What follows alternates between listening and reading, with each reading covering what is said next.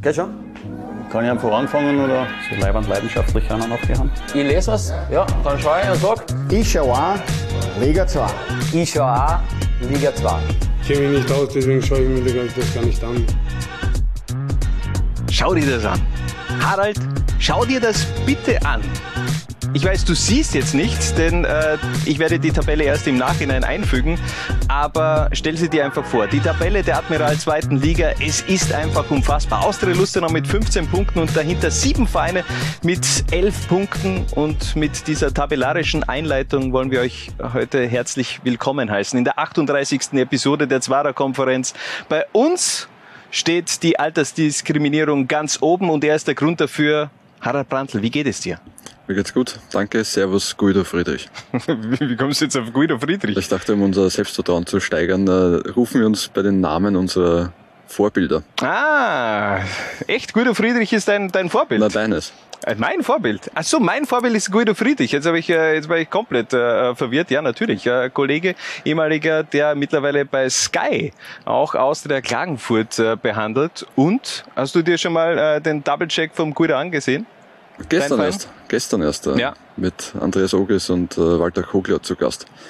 Ähm, aber du darfst mich dann wiederum Johannes Christopheritsch rufen. Ah, das ist, das ist schön. Das ist natürlich sehr, sehr schön. Aber ähm, gut, jetzt haben wir gleich mal zu Beginn ein bisschen Werbung gemacht für, für Sky Sport Austria. Ähm, lass uns gleich mal über die zweite Liga sprechen, beziehungsweise über das, was in den kommenden 60 bis 90 Minuten unsere Zuseher sehen beziehungsweise hören werden. Ähm, was steht heute auf dem Programm? Viel. Ähm, das Power Ranking, das wir letzte, letztes Mal eingeführt haben. Äh, was haben wir noch? Tops und Flops. Wir haben wieder zwei richtig spannende Spieler im Fokus. bin ich auch. Ähm, wir sprechen über die zehn geilsten GRK-Stürmer aller Zeiten. Kultigsten. Geilsten. Kultigsten. Ja, kultigsten Kultstürmer des, des, des GRK, ja. Äh, und äh, wir verlosen natürlich wieder was. Ich habe es äh, via Twitter auch schon angeteased. Ich zeige das Trikot gleich mal in die Kamera. Heute wird die neue Wäsche von Wacker Innsbruck verlost. Nach wie vor mit keinem Hauptsponsor auf dem auf dem Trikot vorne drauf. Äh, sehr, sehr stylisch und natürlich gibt's auch die Verlosung des Vorwärts Steyr Trikots. Aber äh, starten wir gleich durch mit dem Intro Power Ranking der zweiten Liga. Erst Porsche und am Ende Leihwand, würde ich sagen. Das Zwarer-Konferenz Power Ranking. Okay, das, was die draußen machen, das ist mir wurscht. Also zum zweiten Mal gibt's das Power Ranking der Zwarer-Konferenz und es ist wirklich äh, dieses Mal eigentlich sehr, sehr, sehr langweilig. Die einzige Position, die wir ein wenig ruschiert haben, ist auf Position 5 und äh, mit der beginnen wir auch gleich, nämlich mit äh, Wacker Innsbruck. Die haben es diesmal unter die Top 5 Vereine geschafft. Wieso, Harald? Weil sie eigentlich äh, gut gestartet sind, finde ich. Findest du nicht? Im Vergleich äh, zur Vorsaison. Fünf Ähm, Punkte mehr geholt. Also man ja. hat jetzt elf Punkte nach sechs Runden ähm, im Endeffekt auf dem Konto. Äh, vor allem in der Defensive scheint es schon sehr gut zu funktionieren beim äh, Team von Daniel Birovka. Nämlich äh, viermal hat man zu null äh, gespielt. Die, die groß- Dreimal daheim davon. ja, die große Frage, die ich mir trotzdem stelle, was ist los in der, in der Offensive? Die zündet überhaupt noch nicht.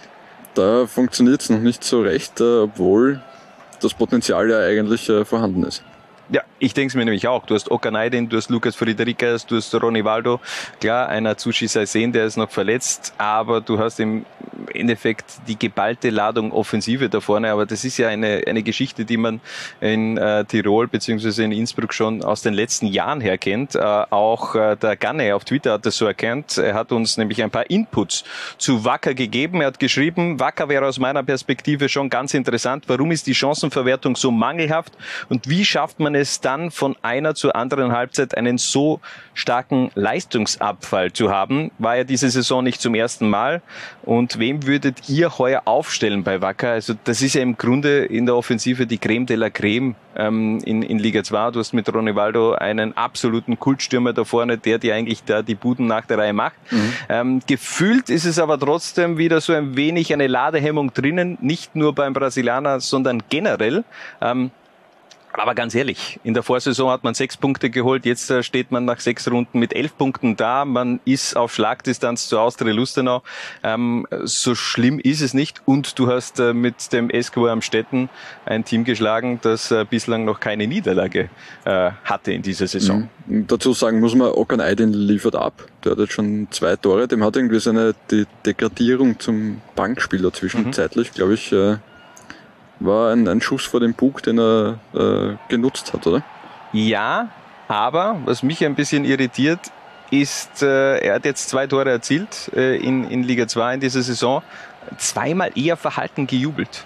Was, was, was will er uns damit sagen? Also keine Ahnung, ob, vielleicht ist es irgendwie eine Message generell, die mit seinem Privatleben zu tun hat.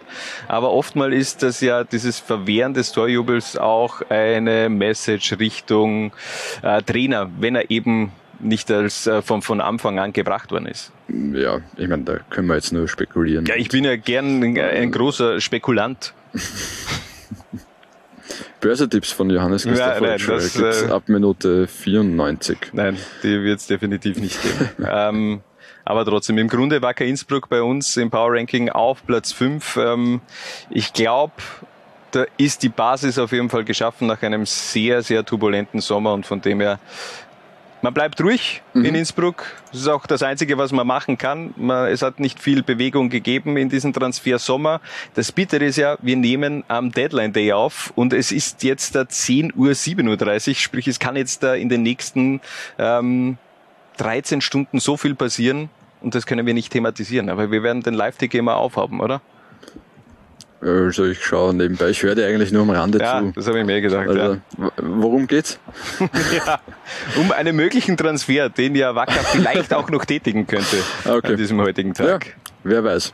Aber egal. Wacker bei uns auf Position Nummer 5 eine Position besser, auch in der Tabelle, ähm, ist der FAC. Die haben uns ziemlich geflasht in diesem, dieser Saison. Das äh, habe ich so nicht kommen sehen, muss ich äh, ehrlich gestehen. Das ist schon aller Ehren wert, vor allem wenn man sich anschaut, äh, die Gegner, oder? Unentschieden ja. gegen ja. Äh, Amstetten, aus der Lustenau geschlagen, äh, St. Pölten geschlagen, oh gut, das macht jeder derzeit, aber äh, trotzdem. Viele. Äh, Young jetzt nicht. Ja, okay. Ja?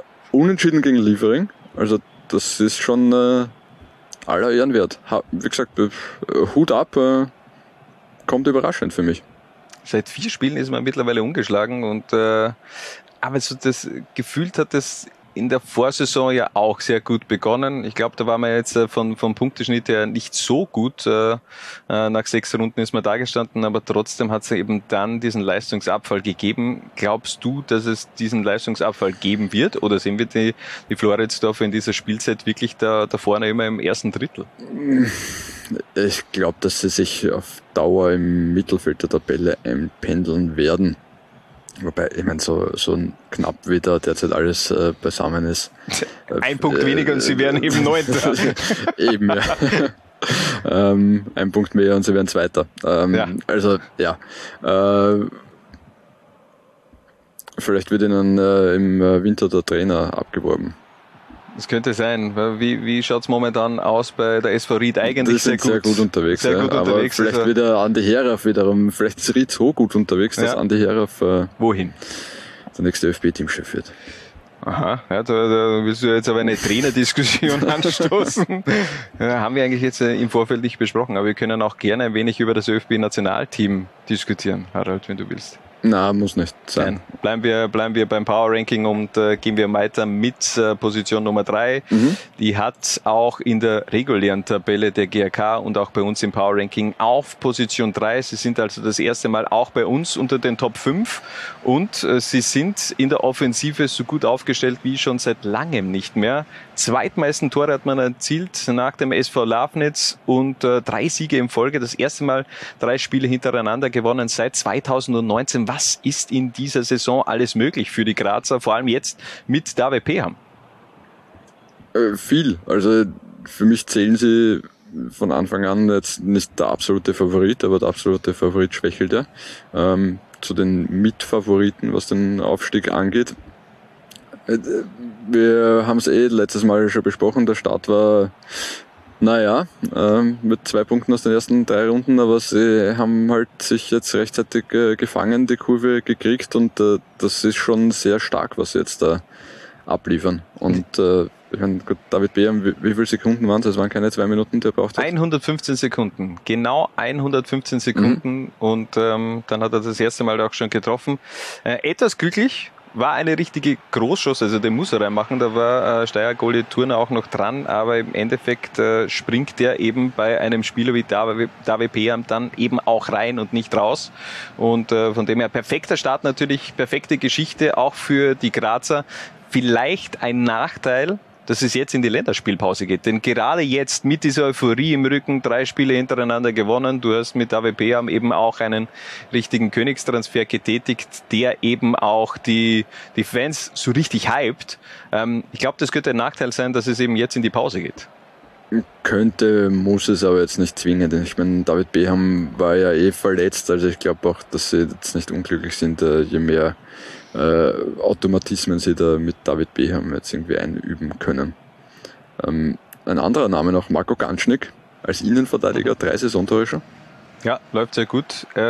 Man hat eben auch in dieser Saison die Elfmeter bislang übernommen, ähm, nachdem ja Martin Harrer im Endeffekt auch äh, verletzungsbedingt noch länger ausfällt.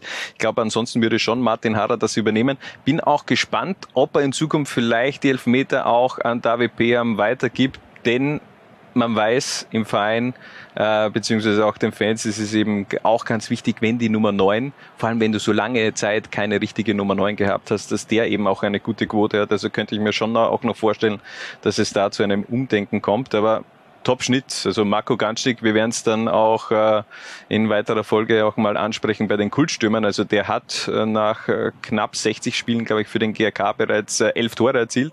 Das als Innenverteidiger, also einer der gefährlichsten Innenverteidiger momentan sicherlich auch in der Admiral zweiten Liga. Gefällt mir sehr gut, generell auch die Grazer, dass man eben in dieser Saison auch Spiele verliert, äh, gewinnt, die man eben vielleicht in der Vorsaison verloren hätte. So, so Partien, die eben so, so Kippspiele sind, wie zum Beispiel gegen Kapfenberg, wo du nach dem Seitenwechsel eigentlich äh, eher den Ball hinterhergelaufen bist. Ich glaube, die Partie hättest du in der Vorsaison verloren. Jetzt eben mit dem Selbstvertrauen, mit dem Flow, mit dieser Euphorie gewinnst du diese Partie und dann kannst du eben möglicherweise auch in, in so eine richtige Erfolgswelle reinkommen und die trägt dich dann im Grunde von Woche zu Woche zu Sieg und äh, drei Punkten.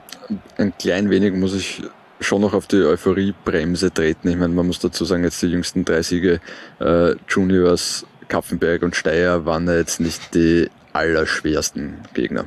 Das stimmt schon. Aber, aber trotzdem, vielleicht braucht das eben auch äh, so, so eben dieses Erfolgserlebnis, Natürlich, ja. auf den dann auch aufbauen kannst. Also ich glaube, äh, die Basis ist geschaffen. Mal schauen, wie es dann nach dem äh, äh, nach der Länderspielpause geht, glaube ich, wenn ich mich jetzt nicht täusche, gegen Blau-Weiß Linz. Genau, Und äh, das ist dann natürlich ein richtiger Gradmesser. richtig.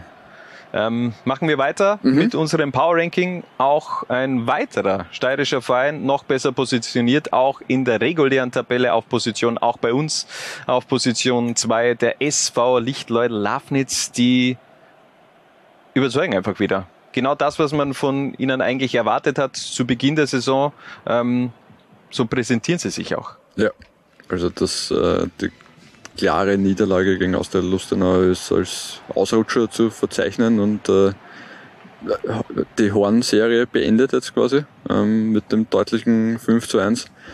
Unentschieden gegen Amstetten, äh, Blaues Linz äh, geschlagen, äh, X gegen Wacker geholt, also das äh, passt schon ganz gut und vor allem in letzter Zeit dann auch wieder in, in Torlaune. Neun Tore in den letzten drei Partien. Läuft. Was ich ganz kurios finde, man, man hat ja im Sommer, es hat einen ziemlichen Cut gegeben im Sommer, viele Mhm. Neuzugänge hat man geholt, aber im Grunde sind die, die, die, die Neuverpflichtungen jetzt nicht unbedingt entscheidend im Spiel von Philipp Semlic in dieser Saison. Äh, mit äh, Sebastian Feirer, äh, der Neuzugänge mit den meisten Einsatzminuten, 364 von 630. Ähm, wie breit ist eigentlich dieser Kater von Lafnitz? Stimmt, ja. Stimmt. Ähm, und erstaunlich auch, und das hat man nach den ersten zwei Runden, wo sie insgesamt sechs Gegentore kassiert haben, ein bisschen äh, war zu befürchten, dass vielleicht äh, der Umbau in der Defensive doch ein bisschen zu groß ist, aber die haben sich dann jetzt äh, recht schnell gefangen. Drei Gegentore in den letzten vier Spielen, das ist als, als Schnitt okay, vor allem wenn man vorne so viel trifft. Ja, es läuft einfach momentan bei Lafnitz und äh, ja, nicht umsonst ist man nicht nur bei uns im Power Ranking auf Platz zwei, sondern eben auch in der Tabelle auf Platz zwei. Bin auch gespannt, wie man dann auch mit dieser Breite im Kader umgehen wird in dieser Saison. Ähm, Vorteil natürlich gegenüber anderen Vereinen, wenn die äh, Transferzeit vorbei ist. Du hast mit so einem breiten Kader natürlich auch die Möglichkeit, während einer Saison immer wieder, wieder Dinge zu probieren. Vielleicht auch neue Systeme, neue Inputs, neue Impulse eigentlich auch äh, in der Mannschaft zu setzen. Und ich glaube, da ist der SV Lafnitz äh, ligaweit am besten aufgestellt. Und vergiss mir die Doppelbelastung Cup nicht. Ja, auch das das ist ein Thema. Und da kann natürlich der SV Lafnitz dann aus dem Vollen schöpfen mit ja. diesem ganz breiten Kader. Also. Mit Schwarz-Weiß Bregenz äh, gegen, ein machbarer Gegner in der zweiten Runde. Weißt du, wer der, der Trainer ist, der neue Trainer von Schwarz-Weiß Bregenz? Nein. Roman Edenson. Tatsächlich? Ja. Ah, gratuliere. Hat, glaube ich, vor, vor zwei Wochen bereits unterschrieben. Mhm. Also der Ex-FAC-Trainer, mittlerweile wieder im Vorl, in Vorarlberg im Ländle unterwegs und äh, ist dort der neue Cheftrainer von Schwarz-Weiß Bregenz. Bin auch gespannt, äh, wohin der, der Weg von Miro Muslic äh, führen wird in Zukunft. Hat man jetzt schon länger nichts mehr gehört. Ja, war zwischendurch, glaube ich, beim Lask im Sommer habe ich einmal irgendwie ein Gerücht gehört, als da die wie heißt das dort? Spartentrainer, keine Ahnung, mhm. äh, neu besetzt werden mussten, weil die ja alle, alle nach St. Pölten gegangen sind, na nicht alle, aber äh, viele davon. Ähm, da war es kurzer Gerücht, ob er, ob er zum, zum Lass geht. Kann jetzt aber nicht sagen, woran es gescheitert ist. Ich glaube, er war auch in, in Amstetten ein Thema wenn ich mich jetzt nicht täusche. Also ich glaube, er war auch äh, äh, beim, bei Amstetten einer der Favoriten auf die Nachfolge von, von Joachim Standfest. Gott, wer war kein Thema in Amstetten, frage ich mich mittlerweile. Ja, waren, waren, waren einige. Aber äh, es läuft ja jetzt ja nicht schlecht, auch wenn man... Nein, die, der, die Wahl ist äh, ganz gut gefallen, denke ja, Obwohl es natürlich geil ist. Du bist äh, momentan am Städten, glaube ich, auf Position 9 oder 10, aber hast du eben äh, zwei Punkte mehr am Konto, bist du auf äh, Position 2. So schnell kann es eben auch gehen in Amstetten. Amstetten am Sonntag das erste Mal verloren in dieser Saison gegen Wacker Innsbruck, aber trotzdem sehr gut dagegen gehalten. Eine ja, vor allem äh, kurz noch zu Amstetten, ja, ja. drei Unentschieden davon, äh, eins gegen Lafnitz und eins gegen Liefering. Also das äh, da stehen schon noch ein paar leichtere Gegner auch auf dem Programm. Wobei eigentlich jetzt eigentlich ja. nicht. Ja. ja, haben wir schon in der letzten Episode nämlich angeteased, dass es die, die Wochen der Entscheidungen sein wird, also beziehungsweise entscheidende Wochen auch auf am Städten zukommen werden, in welche Richtung es wirklich geht. Also mal schauen. Äh, sehen wir das Glas halb voll. Sie haben äh, aus den drei Spielen gegen Liefering, Lafnitz und äh, Innsbruck nur eines verloren. Ja. Eh aber hätten eben auch mehr sein können. Gegen Liefering auch in, der, äh, in den Schlussminuten ja. erst den Gegentreffer kassiert. Ähm, aber gut, im Grunde läuft's eigentlich nicht sehr schlecht für Amstetten, auch wenn man mit David Peam eigentlich den Goalgetter der letzten Jahre verloren hat, mit Frederiksen, mit Wale Musali. Ähm, hat man ja auch jetzt äh, Stefan Feiertag geholt mhm. äh, von den Young Violets. Auch da bin ich gespannt, wie sich der dann äh, im Mostviertel einfinden wird. Der, der, ist ja vom Spielertyp her eher der BHM-Ersatz als Thomas Meyer. Ja, Thomas Meyer ist, kein, ist für mich ja. kein BHM-Ersatz. Ja. Also der kommt über die Seiten und äh, ist eher für die Assists zuständig, aber sicherlich jetzt nicht für die, für die Tore. Aber wer weiß, ähm, was äh, Jochen Fallmann mit, mit Thomas Meyer vorhat. Gott, hat er nicht rot gesehen jetzt gleich einmal? Ja, also der wird also, jetzt mal die nächste Partie passieren. Lange, Länge, ja. lange Länderspielpause für ihn. Ja. Aber trotzdem möglicherweise auch äh, ein Thema dann für die Sturmspitze. Wer weiß, wie gesagt, Jochen Fallmann hat auch Beam damals von die Seite äh, ins Zentrum gezogen und dann hat er einfach funktioniert. Warum sollte das nicht mit Thomas Mayer auch funktionieren? Richtig alles offen. Und ich kann mich noch gut erinnern, Thomas Mayer, glaube ich mal, im Fünferpack in der Saison 2017, 2018 für die SV Ried am letzten Spieltag gegen Kapfenberg, äh, wo man da, glaube ich, 7 zu 1 gewonnen hat und Thomas Mayer mit einem äh, Fünferpack hat im Endeffekt nichts geholfen, denn man ist nur Vierter geworden und Wiener Neustadt ist in die Relegation äh, gegangen, aber trotzdem, also der weiß schon auch, wie man Tore erzielt. Aber wenn wir schon beim Thema sind, auch äh, Austria Lustenau weiß, wie man Tore erzielt. Das, das kann man so sagen. Sachen. Allen ja. voran Haris Tabakovic und Co. Ähm, die sind natürlich ganz klar auf Nummer eins, auch bei uns beim Power Ranking. Es es läuft einfach momentan. Es ist ein Wahnsinn. Austria Lustenau in dieser Saison. Das ist der beste Saisonstart von Lustenau seit 2012. Damals fünf Siege und ein Remis. Mhm. Und, äh, Unter welchem Trainer? Muss ich, soll ich nachschauen? Edi Stör, sage ich jetzt einfach mal. Nein, Ja, Helgi Kolbitson, Helgi Kolbitson, ja. Könnte ich mir jetzt so vorstellen. Warte, ich äh, sag's dir in richtig Helgi Kolbitson. Ja, wär, also Edi Stör ist ein bisschen zu, zu spät mit Mhm, 2012. mhm, mhm. Aber der ist immer wieder äh, auch zurückgekehrt. Also Ja, dem her, ja. ähm, Boah, das war ein guter Start. Vor allem die ersten 1, 2, 3, 4 Spiele zu null gewonnen damals. 2012, 2013, das war aber jetzt nicht die Saison, wo man Winterkönig geworden ist. Ich glaube, die Saison davor, 2011, 2012 war Na, das ja, das damals. muss schon die Saison gewesen sein. Bist du sicher? Äh, ja, ich, ja, da sind sie Winterkönig geworden mit äh, 8 Punkten Vorsprung auf den SK in St. Pölten und 9 auf Grödig und am Ende der Saison.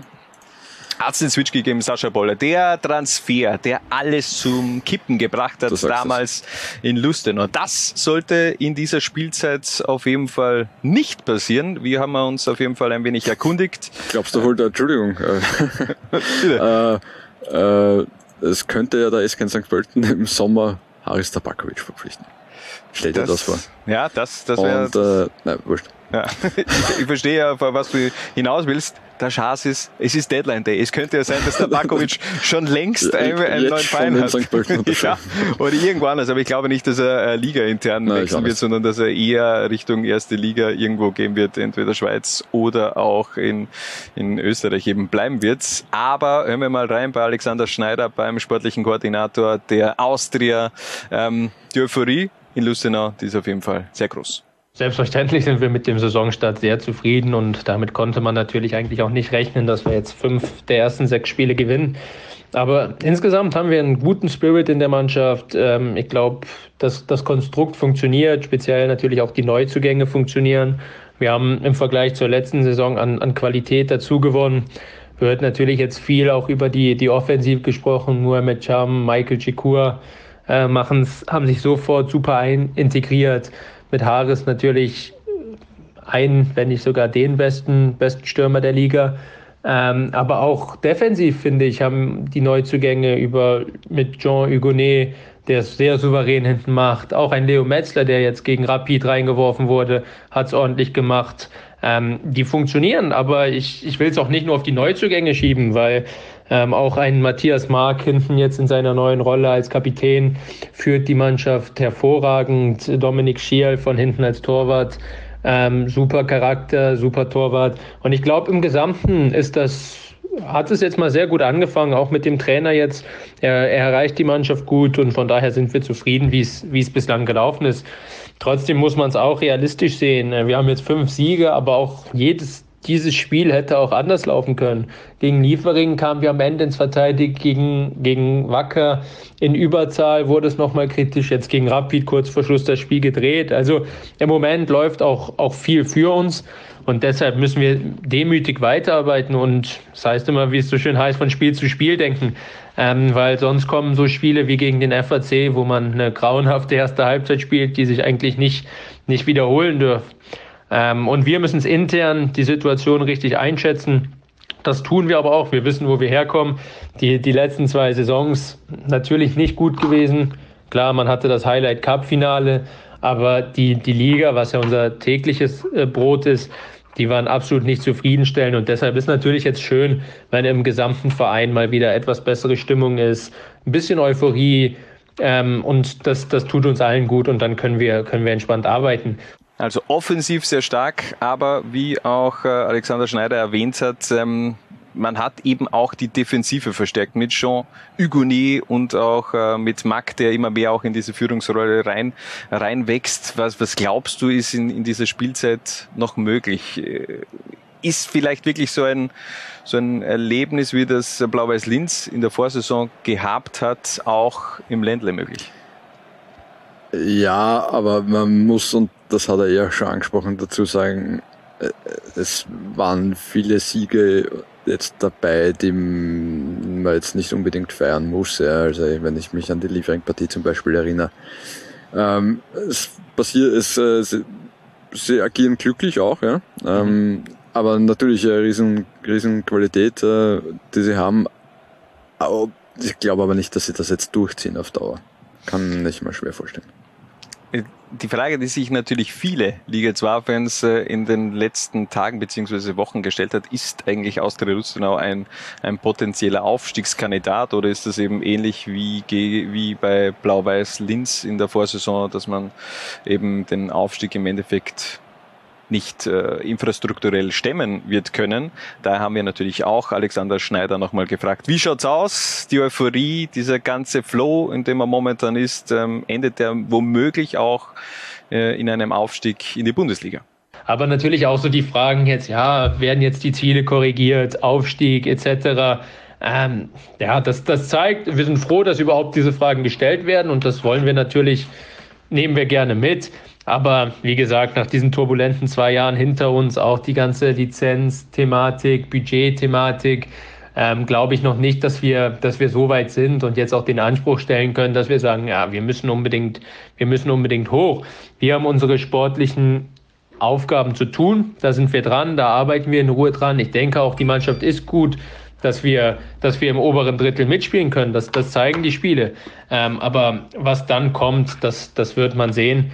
Ähm, man muss auch sagen, es gibt andere Mannschaften, die ganz andere Mittel zur Verfügung haben. Ich glaube weiterhin, dass der Kader von Wacker sehr stark ist. Äh, St. Pölten, klar, die sind nicht gut gestartet, aber haben auch eigentlich einen Top-Kader. GAK startet nicht gut, aber können dann Stürmer wie, wie David P. haben noch dazu holen. Das zeigt ja schon eigentlich, was, was andere Mannschaften auch für Mittel haben. Und da, da müssen wir uns noch, noch hinten anstellen. Aber die Herausforderung nehmen wir an.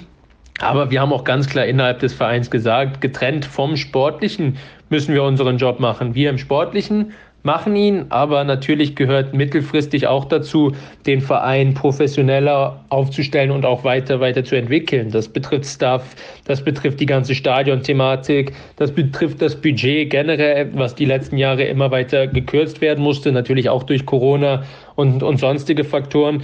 Wir haben im Moment keinen Hauptsponsor auf der Brust. Also es gibt genug Themen, die, die wir vorantreiben müssen.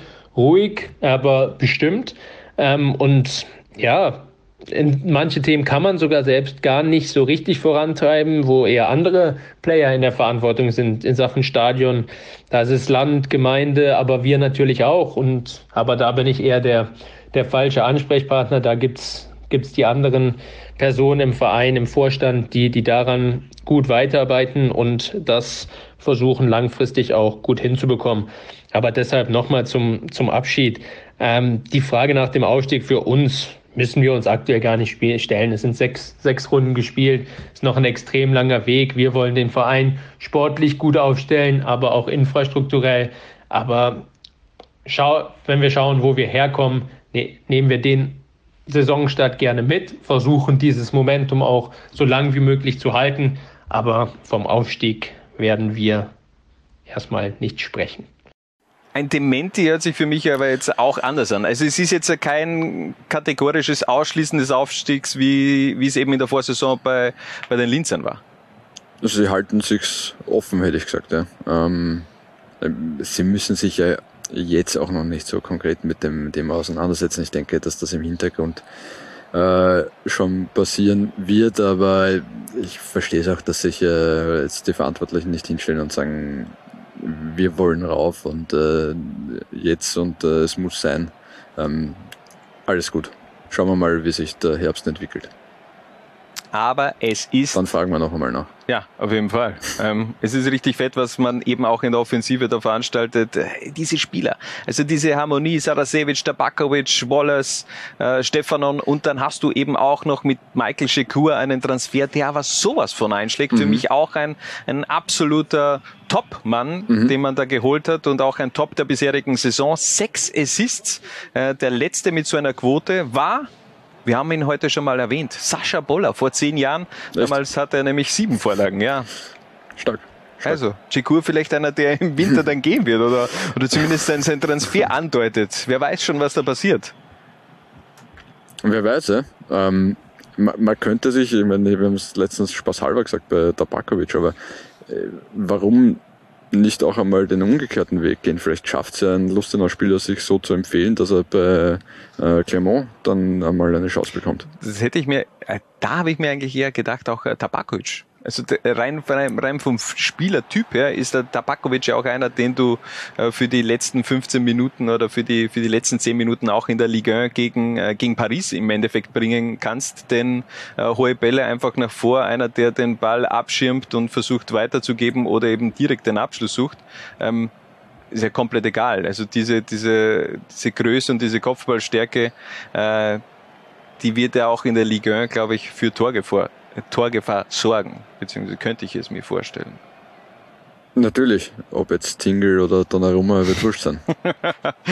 Was, was heißt du? Das ist jetzt da Nein, eigentlich... das war jetzt nicht, äh, Ja. war wirklich nicht despektierlich gemeint. Okay, passt, alles gut. Aber äh, schauen wir, wie das auf jeden Fall weiterläuft. Äh, für uns Austria Lustenau natürlich ein absolutes Top der bisherigen Saison. Wir haben auch unsere User natürlich nach äh, ihren Tops und Flops so ein wenig befragt. Würde da gern mal ein, ein Top von Lemmy vorlesen. Der geschrieben hat, heut, heuer ist es unfassbar eng. Fast jeder kann jeden schlagen. Lustenau ist zwar schon etwas einsam da oben, aber unschlagbar sind die auch bei weitem nicht. Ähm, haben wir ähnlich gesehen und auch schon erwähnt. Und der Dominik hat geschrieben, Horn und da vor allem Koskun äh, ist ein absolut äh, absolut top in dieser Saison. Lustenau habe ich äh, diese gute Leist guten Leistungen nicht zugetraut. Bisher spielen die am überzeugendsten. Ähm, da sind wir schon bei einem weiteren Top auch von uns, nämlich der SV Horn, der äh, im Vorfeld der Spielzeit bei uns ziemlich schon abgeschrieben war, hat bisher alle positiv überzeugt bzw. überrascht. Definitiv, ja. Ähm, Rolf Landal hat es geschafft, aus dieser zusammengewürfelten Truppe, muss man ja äh, so sagen, äh, sehr, sehr schnell eine Mannschaft zu formen. Und äh, auch wenn man sich die Spiele anschaut, das sind jetzt nicht nur Zufallserfolge, die sie da feiern. Ja, das ist ein, ein gutes System dahinter, beziehungsweise auch ein, ein guter Matchplan und vor allem, was bei mir beim SV Horn, ähm, was mich immer wieder überra ich meine, überrascht, was mich einfach auch überzeugt von dieser Mannschaft, ist äh, die, die Körpersprache. Also man ist da im ersten Spieltag eigentlich schon mit einer sehr positiven, mit einer sehr selbstbewussten Körpersprache reingegangen. Vielleicht war es da gar nicht so schlecht, dass man eben Spieler geholt hat, die vielleicht eher weniger Erfahrung mit Horn beziehungsweise auch mit der jüngsten Vergangenheit gesammelt haben. Ähm, denn die sind da total unbelastet eigentlich reingegangen in die zweite Liga und gefällt mir sehr gut. Auch diese, die, die, die Neuzugänge, die erst ab dem dritten Spieltag dann zum Einsatz gekommen sind, Isaiah Jennings und äh, Mohamed Kamara, äh, extrem gut gescoutet scheinbar und äh, schlagen gut ein, haben sehr viel Variabili äh, Variabilität auch in der Offensive und ähm, es ist unterm Strich der beste Zweitligasaisonstart der Vereinsgeschichte des SV Horn. Ähm, bin gespannt, wie man sich äh, über die nächsten Monate auch da oben halten wird oder ob es dann vielleicht doch irgendwann mal wieder weiter nach unten geht. Ja, Gut möglich, dass es weiter nach unten geht, aber ich glaube, wenn ich glaube nicht, dass die jetzt so abstürzen, dass sie da wirklich ganz äh, nach unten in den Abstiegsstrudel gelangen. Kann ich mir momentan auch nicht vorstellen. Aber die Saison ist noch lang. Ich glaube, wir haben noch vier Fünftel vor uns, Hannes, oder? Ja, natürlich. Ein, ein Fünftel in Ehren heute unser Episodentitel und äh, wir haben schon ein wenig über die Tops gesprochen. Jetzt kommen auf jeden Fall die Flops und da beginnen wir auch mit einer User-Meinung vom Dominik. Der hat geschrieben, Steyr, das reicht einfach nicht für Liga 2. Ähm, es schaut nach wie vor sehr düster aus in Oberösterreich bei der Vorwärts. Ja, sehr, sehr, sehr, sehr, sehr düster. Was macht uns Hoffnung? Was könnte uns Hoffnung machen? Du, du hast keine Idee, oder was? Mir fällt weniger ein derzeit. Also momentan ein Punkt nach sechs Runden und nur ein Tor. Äh, Du hast es ja auch schon in äh, unserer Highlight-Show Fußball total erwähnt. 463 Minuten wartet man bereits auf den nächsten Treffer und der einzige Treffer, den man bislang erzielt hat in dieser Liga 2-Saison, war eben ein Elfmeter von Alberto Prada. Ähm, Der Madlener-Effekt, der Trainereffekt, der ist jetzt noch ausgeblieben, aber im Gegensatz zum GRK, wo ich jetzt glaube, dass die Länderspielpause ein ähm, eher negativ sich auswirken könnte, ist es, glaube ich, bei den Steirern, also bei, bei Vorwärts, äh, gut, dass man jetzt auch Zeit hat, da vielleicht an, am, am Team ein wenig äh, herumzudoktern. Ja, äh, denke auch definitiv. weil Ich habe nicht das Gefühl, dass äh, Steyr-Spieler derzeit gerne in Pflichtspiele gehen. Es wirkt äh, auf jeden Fall so. Obwohl die, die Körpersprache gegen den GRK die habe ich jetzt nicht so, so, so schlecht gefunden. Das ist auch dem, äh, den, den Lemmy aufgefallen, der doch äh, bei den Flops Steyr natürlich angeführt, äh, schreibt aber zusätzlich, wobei Steyr unter Madlener zumindest wieder Ansätze von Ligatauglichkeit zeigt. Chancenerarbeitung und Verwerten sind halt furchtbar und äh, hat da zusätzlich auch noch Dornbirner eben angeführt als Flop, aber so ein, so ein kleiner Aufwärtstrend. Zumindest hast du mal gegen die Juniors einen Punkt geholt. Ähm, das Ergebnis 0 zu 4 gegen den GRK tut natürlich weh, aber es war jetzt nicht so schlecht. Also ich glaube schon, dass es ein, ein Aufwärtstrend, ein ganz leichter äh, zu erkennen ist. Ja, es ist den Steirern zu wünschen, weil sonst wird es eine sehr, sehr lange Saison werden. Und es erinnert mich so ein wenig, zumindest jetzt dieser Saisonstart, an äh, die Spielzeit 1995, 96, legendär damals, diese Bundesliga-Saison äh, vom Vorwärts Steyr, hat man gleich zu Beginn zehn Niederlagen gehabt mhm. und am Ende null Siege. Ähm, der bislang, die bislang einzige Mannschaft, die eine Bundesliga-Saison ohne einen einzigen Sieg schlussendlich ähm, über die Bühne gebracht hat. Und auch damals mit dabei Daniel Madlene. Ist das jetzt ein gutes oder ein schlechtes Zeichen? Das passiert einem keine zweimal im Leben. Ich glaube auch. Also ein Sieg wird, wird auf jeden Fall drin sein. Nein, aber äh, schau mal, also vorwärts muss ich auf jeden Fall steigern. Mhm. Momentan sind sie ein Flop und ähm, was aber vielleicht ein bisschen Hoffnung, Hoffnung machen könnte, ist die Saison der Young Violets aus der Wien, aus der Saison 1920, die damals mit sechs Niederlagen in Folge gestartet sind unter Neotrainer Harald Suchert. Da war man aber dann eher geduldig und die Geduld hat sich dann auch bezahlt gemacht. Am Ende der Saison gab es Platz vier und Harald Suchert wurde sogar Trainer des Jahres. Also noch lange nicht abgeschrieben, das Team aus Steyr und ähm, aber viel Arbeit vor sich. Aber natürlich ganz, ganz viel Arbeit vor sich. Wir haben natürlich eine zweite Flop-Mannschaft, die da lautet, Harald. Völlig überraschend, äh, der SK in St. Pölten. Was ist da los? Was ist da los? Was ist da los? Ja? Ähm, ich meine, zumindest haben sie ja jetzt einmal ihr erstes Spiel gewonnen. Beim ersten Heimspiel. Ich glaube schon auch, dass das durchaus eine Rolle gespielt hat, äh, dass sie bis jetzt in Wiener Neustadt ihre Heimspiele austragen mussten und nicht in der heimischen NV-Arena.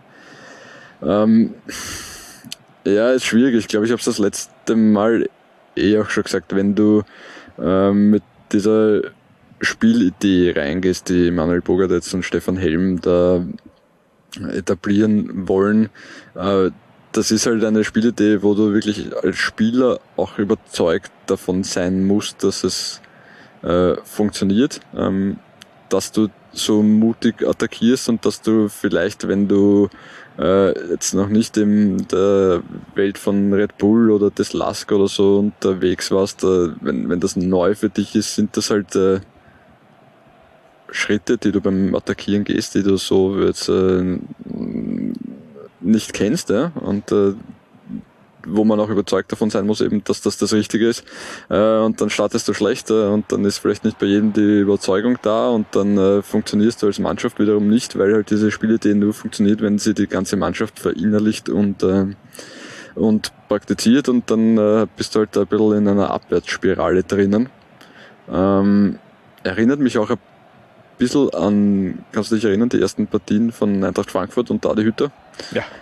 ja, die waren äh, Pokalausgleich. War, war, war ja auch so ein Thema, ja. Und ja, das ist halt ein Thema, das vor allem auch äh, Trainer, die mit Red Bull-Vergangenheit oft haben, wenn sie dann zu anderen Vereinen kommen, ähm, wo diese, diese Spielidee nicht etabliert ist, dass sie sich am Anfang extrem schwer tun, äh, das in die Köpfe der Spieler reinzukriegen. Ähm, da muss man halt als Verein dann auch tatsächlich die Geduld haben und den Trainern die Zeit geben, äh, dass sie, dass sie mit der Mannschaft arbeiten. Ähnliches passiert ja aktuell auch äh, bei Borussia Mönchengladbach. Auch da wieder ein sehr stolper, stolpernder Start von Adi Hütter als, als Trainer der Fohlen. Kann mich noch gut erinnern an diesen, diese ersten Runden auch äh, bei Eintracht Frankfurt, wo er, glaube ich, im Supercup irgendeine eine, äh, 5 zu 1 oder was, glaube ich, verloren hat. glaube ich, Ulm im, im DFB-Pokal oder so genau, ausgeschieden. Da hat man schon ganz äh, frühzeitig äh, Adi Hütter ein bisschen am, am Trainerstuhl gesägt und haben viele im deutschen Medien eigentlich auch ihn als ersten Trainer-Rauswurf ähm, gehandelt. Es ist dann anders gekommen. Mhm. Das Ende ist dann doch wieder etwas unrühmlich geworden bei Eintracht Frankfurt, aber das ist wieder ein anderes Thema. Auch äh, bei, bei Oliver Glasner. Beim, beim Lasker weiß ich jetzt ja nicht mehr ganz genau, wie es war. Da haben wir eh schon in, das, der, in der letzten oh, ja, war, ja, war ja auch so, ist ja St. Pölten dann aufgestiegen, oder? Genau, St. Pölten ist aufgestiegen, aber ich, ich bin mir jetzt ja nicht sicher, ob gleich der, der, der Start in die damalige Glasner-Ära beim Lask so, so holprig war. Da bin ich mir jetzt ja nicht ganz sicher, aber zum Beispiel hat ja auch äh, Oliver Glasner momentan bei Frankfurt auch noch Schwierigkeiten, äh, um da das weiterzuführen, was äh, er eigentlich übergeben bekommen hat von, von Adi Hütter. Müsste eigentlich, eigentlich funktionieren. Müsste es funktionieren. Ja. Ne? Es müsste auch bei Adi Hütter nach Marco Rose funktionieren. Ja, stimmt. Wie viel äh, Trainer eigentlich in der, in der deutschen Bundesliga mit äh, Red Bull Vergangenheit mittlerweile sind. Das ist, das ist ein Wahnsinn. Da wird das Zepter einfach nur weitergegeben. Genau. Ja, mal schauen. Auf jeden Fall St. Pölten, vier Punkte nach sechs Runden. Das ist der schlechteste Zweitligasaisonstart des Vereins seit 1997. Es ist jetzt ja nicht unbedingt ein Novum in Liga 2, denn auch Wiener Neustadt hat 2015 nach sechs Runden nur vier Punkte gehabt und auch Kapfenberg äh, 2012 mit vier Unentschieden nach sechs Runden in die Saison gestartet und ohne Sieg. Also ähm, es ist jetzt dann noch lange nichts verloren. Vor allem die Körpersprache gegen die Young Violets aus der Wien hat mir schon viel besser gefallen als in den ersten fünf Runden davor. Denn da hat man wirklich ähm, die Angst bei jedem Ballkontakt äh, bei den St. Pöltenern gesehen. Ich glaube, die haben eben auch einfach dieses, dieses äh, Erfolgserlebnis gebraucht. Mhm. Und das hat man jetzt gesammelt. Jetzt geht es eben wieder in die Pause. Äh, vielleicht auch eher ein schlechtes Timing, dass, äh, dass es jetzt wieder kurz mal ähm, auf Standby geschalten werden muss. Ähm, aber man wird ja diese Zeit auch nutzen, um weiter an diesem System zu arbeiten. Zwei Anmerkungen noch. Erstens einmal, mhm. äh, geiles Tor von George Davis gegen ja. die Young Violets. Das ist wiederum ein Tor, das machst du nicht, wenn du kein Selbstvertrauen hast, oder? Ja, den, das den ist schießt ja. du ja eigentlich das nicht so in der dritten Minute in der Partie. George Davis, einer, der bei so wie es ich jetzt so ein wenig erlebt habe, auch äh, ich lese mir schon auch die Fanforen durch und auch auf Twitter ähm, einiges, was über St. Pölten geschrieben wird. Da ist George Davis jetzt ja nicht unbedingt der äh, der Publikumsliebling jetzt in den ersten Runden gewesen, sondern ist eher als Totalausfall gesehen worden und der hat aber im Grunde gegen die Young Violets alle entscheidenden Szenen auch eingeleitet, äh, eben das Tor erzielt und auch, äh, wenn ich mich jetzt nicht täusche, beim ähm, Treffer von den ja, natürlich ja, assistiert, ist ja. Mhm. assistiert ja. und auch bei einigen Szenen, die gefährlich waren, schlussendlich auch seine Füße im Spiel gehabt. Also das hat schon alles sehr gut funktioniert. Und wie gesagt, ich glaube, die haben einfach dieses Erfolgserlebnis gebraucht und äh, mal schauen, wie es jetzt dann auch in den nächsten Monaten weitergeht. Ähm, abgeschrieben haben wir sie noch lange nicht, die, die Wölfe aus St. Pölten. Und ein letzter Hinweis noch. Äh, ja, bitte. DNLA, egal wo die ihre Heimspiele austragen, hat in allen drei Heimspielen getroffen. Eh, gute Quote. Ja, mit drei Toren. Drei Tore aus sechs Spielen ist ja. völlig okay, vor allem angesichts dieses Saisonstarts von der Mannschaft. Ja, ja also das, das, das läuft schon. Also ein bisschen ähm, Hoffnung keimt wieder auf in St. Pölten, auch wenn sie bei uns natürlich nach sechs Runden als, als ja, Absteiger, als ganz äh, großer Bundesliga, also als Aufstiegskandidat Nummer eins gehandelt worden sind und dann stehst du da, da so weit unten. Das ist natürlich ein Flop, aber vielleicht kippt das gerade in eine andere Richtung und wir sind ja noch einiges schuldig, denn wir haben unseren Liga-Neuling für mich, also meiner Meinung nach, zu wenig beleuchtet. Äh, zu Saisonbeginn haben wir viel über die aktuelle Saison, über die Mannschaft gesprochen. Jetzt wollen wir auch ein wenig über die Vergangenheit Vergangenheit der St. Pöltener erfahren. Und das macht natürlich unser History Dude Richard Turkovic. Bitte sehr. Die Geschichte des St. Pöltener Fußballs beginnt 1912 mit dem SC Haaland Werksportverein der dortigen Kahnfabrik und 1913 mit dem aus dem St. Pöltener Bürgertum entsprungenen SC St. Pölten. Beide Vereine existieren übrigens bis heute. Aber für unsere Zwecke relevant ist dann der 1920 gegründete ASK Schwarze 11, ein Arbeiterverein, der davor lose in den 100 Reisen des lokalen Flusses gespielt hatte. Dieser blieb jedoch die längste Zeit im Schatten der zwei großen Vereine des St. Pöltener Fußballs, dem bereits erwähnten bürgerlichen SC und dem aus der Arbeiterschaft stammenden, leider mittlerweile mittlerweile verblichenen FC Sturm 19. 1949 gründete sich jedoch aus der Belegschaft der Voigtwerke der BSV Voigt und 1951 wurde von der der legendäre Voigtplatz im Süden der Stadt erbaut, welcher bis zur Eröffnung der Arena in Ratzersdorf den überregionalen St. Pöltener Fußball beheimaten durfte. 1959 gelang eben jenem BSV durch den Erringung des niederösterreichischen Meistertitels auf der Aufstieg in den überregionalen Fußball in die erstmalig ausgetragene Regionalliga Ost, in welcher sie 1961 den Vizemeistertitel holen konnten. 1964 ging es dann aber wieder zurück in die niederösterreichische Landesliga. Dort wartete bereits Stadtrivale Schwarze 11. Bis 1973 befanden sich dann immer mindestens einer der beiden Vereine in der höchsten Landesspielklasse, bis dann 1973 die beiden Vereine zur VSE St. Pölten fusioniert wurden. Eben jene VSE startete gleich motiviert indem sie 1975 bereits ins niederösterreichische Unterhaus abstürzten. Die Glorie im niederösterreichischen Fußball holten einstweilen andere Vereine, allen voran die in die Südstadt transplantierte Admira Wacker oder der bittere, bittere Rivale, der Kremser Sportclub. Erst 1985 kehrte die VSE wieder in die Landesliga zurück, profitierte nach einer Saison wieder von der Neueinführung der Regionalliga Ost und aus eben jener gelang 1987 der Aufstieg in die zweite Division. Getragen von der massiven Euphorie des St. Pöltener Publikums erringten die nunmehrigen ja auch Hauptstädter einen Platz im mittleren Playoff, blieben bis 1994 erstklassig und ein wahrer Zuschauermagnet, die goldene Phase des St. Pöltener Fußballs. In jene Zeit fallen dann auch die Engagements von der argentinischen Legende Mario Kempes und der St. Pöltener Legende Frankie Schinkels. 1994 begann dann jedoch der Niedergang der originalen VSE.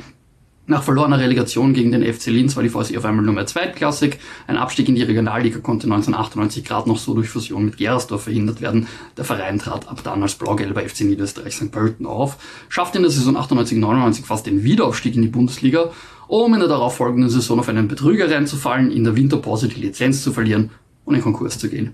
Im Juli 2000 wurde dann mit dem SKN St. Pölten ein Nachfolgeverein gegründet, der in der fünftklassigen zweiten Landesliga West neu startete und das Bundesnachwuchszentrum der VSE übernahm. Nach zwei direkten Aufstiegen in zwei Saisonen hing der neue SKN zunächst sechs Saisonen in der Regionalliga Ost fest, Fahrt wurde ihnen dort aber dank Duelle gegen Sportclub Vienna, Erzfeld Krems und ein paar denkwürdigen Auftritten auf dem Wiener Polizeisportplatz, aber trotzdem nicht. In jener Zeit entstand dann auch der Kern der heutigen Fanszene.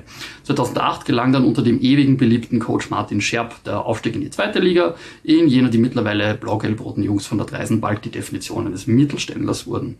2011 zog der Verein dann vom alterwürdigen Voigtplatz in die neu gebaute Arena am nördlichen Stadtrand um. Ebenfalls einzog tut dann 2014 der SKN ins Cup-Finale und er spielte sich aufgrund der damaligen Regelungen einen Platz in der Europa League. Gegen Botev Plovdiv schafften die St. Pöltner dann als erster österreichischer Zweitligist überhaupt in europäischen Bewerben eine Runde weiterzukommen. Ja, gegen den PSV Eindhoven in der nächsten Runde war dann aber wieder Schluss. 2018 gelang dann aber auch der lang ersehnte Aufstieg in die oberste Spielklasse, wo der SKN jedoch sofort im Abstiegskampf verwickelt war, 2017-18 sogar sportlich letzter wurde und nur durch die gewonnene Relegation gegen Wiener Neustadt die Klasse halten und äh, ein Einzug ins Meisterplayoff 2018-19 sorgte für die Wiederholung des 93 von der VSE geholten sechsten Tabellenrangs als beste Platzierung eines St. Pöltener Fans im nationalen Fußball. Und ja, 2021 nach einem soliden neunten Rang im Grunddurchgang geriet der SK in einen wahren Negativstrudel, der letztlich im Wiederabstieg zurück in die zweite Liga münden sollte, in der sie auch bislang dann doch noch ein paar Ankunftsschwierigkeiten haben. Ah ja, sehr wichtig ist mittlerweile auch die Frauensektion des SKN, ganz wichtig. Gegründet 96 als Frauenabteilung des SC Stattersdorf, ebenfalls in St. Pölten und tatsächlich bis heute noch ein eigenständiger, wenn auch eng kooperierender Verein, äh, war 2001 bereits erstmals in der höchsten Spielklasse des Landes angekommen. Die goldenen Zeiten begannen dann ab der Saison 2011-12, als der Verein nun mehr als Sektion des ASV Spratzern drei Vizemeistertitel hintereinander holen konnte und 2014-15 die lange Vorherrschaft des SV Lengbach zu beenden und das neue Powerhouse im österreichischen Frauenfußball zu werden. 2016 folgte dann die Umbenennung in SK in St. Pölten. Und ja, seither haben die SKN-Frauen sechs Meistertitel und sieben Cup-Titel gesammelt. Und seit 2011 ist auch die ÖFB Frauenakademie in St. Pölten angesiedelt. Äh, also ja, Fußball in St. Pölten, eine lange verworrene Geschichte. Ja, danke für diese Ausführung, Richard Turkovic und auch diesen kleinen Exkurs Richtung Frauenfußball ähm, haben wir auch schon mal besprochen mit Richard, dass man da vielleicht dann auch in den nächsten Episoden vielleicht mal näher darauf eingeht, welcher Bundesliga bzw. Zweitligaverein mittlerweile auch über ein Frauenteam verfügt und wer noch nachziehen muss, ja, liebe Bundesligavereine, muss. Und Zweitligavereine, ja. wobei die eh brav unterwegs, brav sind, ja. unterwegs sind. Aber ja, da muss man schon auch den Hut vor St. Pölten ziehen, was sie da aufgebaut haben in den vergangenen Jahren. Absolut. In, inklusive natürlich spielt ihnen das in die Karten, dass da diese die ÖFB äh, Frauenakademie ähm, da auch in St. Pölten ist. Aber das ist schon stark schade, dass es äh, mit der Champions League nicht geklappt hat diesmal. Ja, und schade, dass einige andere Vereine in Österreich äh, noch nicht ein äh, Frauenfußballteam äh, installiert haben. Aber das, da bin ich mir ziemlich sicher, das muss einfach auch nachgezogen werden. Gab es ja auch äh, unlängst äh, viele positive Ergebnisse bei Vorwärts Steyr. Also was ich da jetzt so miterlebt habe, die Damen von Vorwärts Steyr, die in einer Spielgemeinschaft ja mittlerweile sind, haben bislang sehr gut performt. Ähm, wir machen weiter mit unserem Spieler im Fokus. Und äh, ich würde sagen, Harald, Ich willst du anfangen? beginnen? Na, da Wer fang, ist dein Spieler? Fang, fang ruhig du an. Dann fange ich mal an. Ja. Also, mein Spieler im Fokus in dieser Episode ist ganz klar Mohamed Jam Sarasevic. Drei Tore, eines ist in dieser Saison, ähm, aber es sind jetzt nicht unbedingt diese also die Quote ist schon mal sehr gut, aber was äh, extrem auffällig ist, seine Dribbling-Skills. Sowas habe ich in Liga 2 im Grunde davor noch nicht gesehen. Also der ist so stark am Ball und da stelle ich mir die Frage eben auch, warum ist da kein Bundesliga-Verein auf die Idee gekommen, den vielleicht auch fix zu verpflichten? Ich weiß, der ist von der Admira wieder ähm, äh, ins Ausland gewechselt zu Clermont Foot, ist im Endeffekt auch nur ausgeliehen und aufgrund dieser Kooperation mit Lustenau besteht eben auch die Möglichkeit, einen Sarasevic äh, nach Österreich zurückzuholen. Ähm, und dennoch, ähm, der verfügt über so viel Qualität, ist das äh, kein aufgefallen in, in Österreich? Naja, er war, also ich finde, dass er größtenteils schon stark war, als er bei der Admira in der Bundesliga gespielt hat. Da hat ihm ein bisschen die Konstanz gefehlt.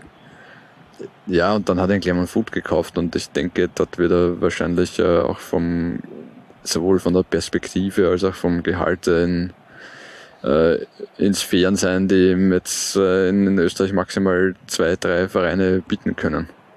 Aber der hat ja generell schon eine interessante Vita Mhm. äh, vorzuweisen. Ist ähm, mit 20 Jahren bereits in Deutschland, in, in Frankreich, ist er zwar sofort weiterverliehen worden äh, nach Dänemark. Also es ist drei Auslandsstationen schon hat er schon hinter sich, obwohl er eben für Clermont Foot nie gespielt hat, sondern sofort weiterverliehen worden ist zu Wensissel, den damaligen Kooperationsverein von Clermont Foot, dem weiteren neben Austria Lustenau.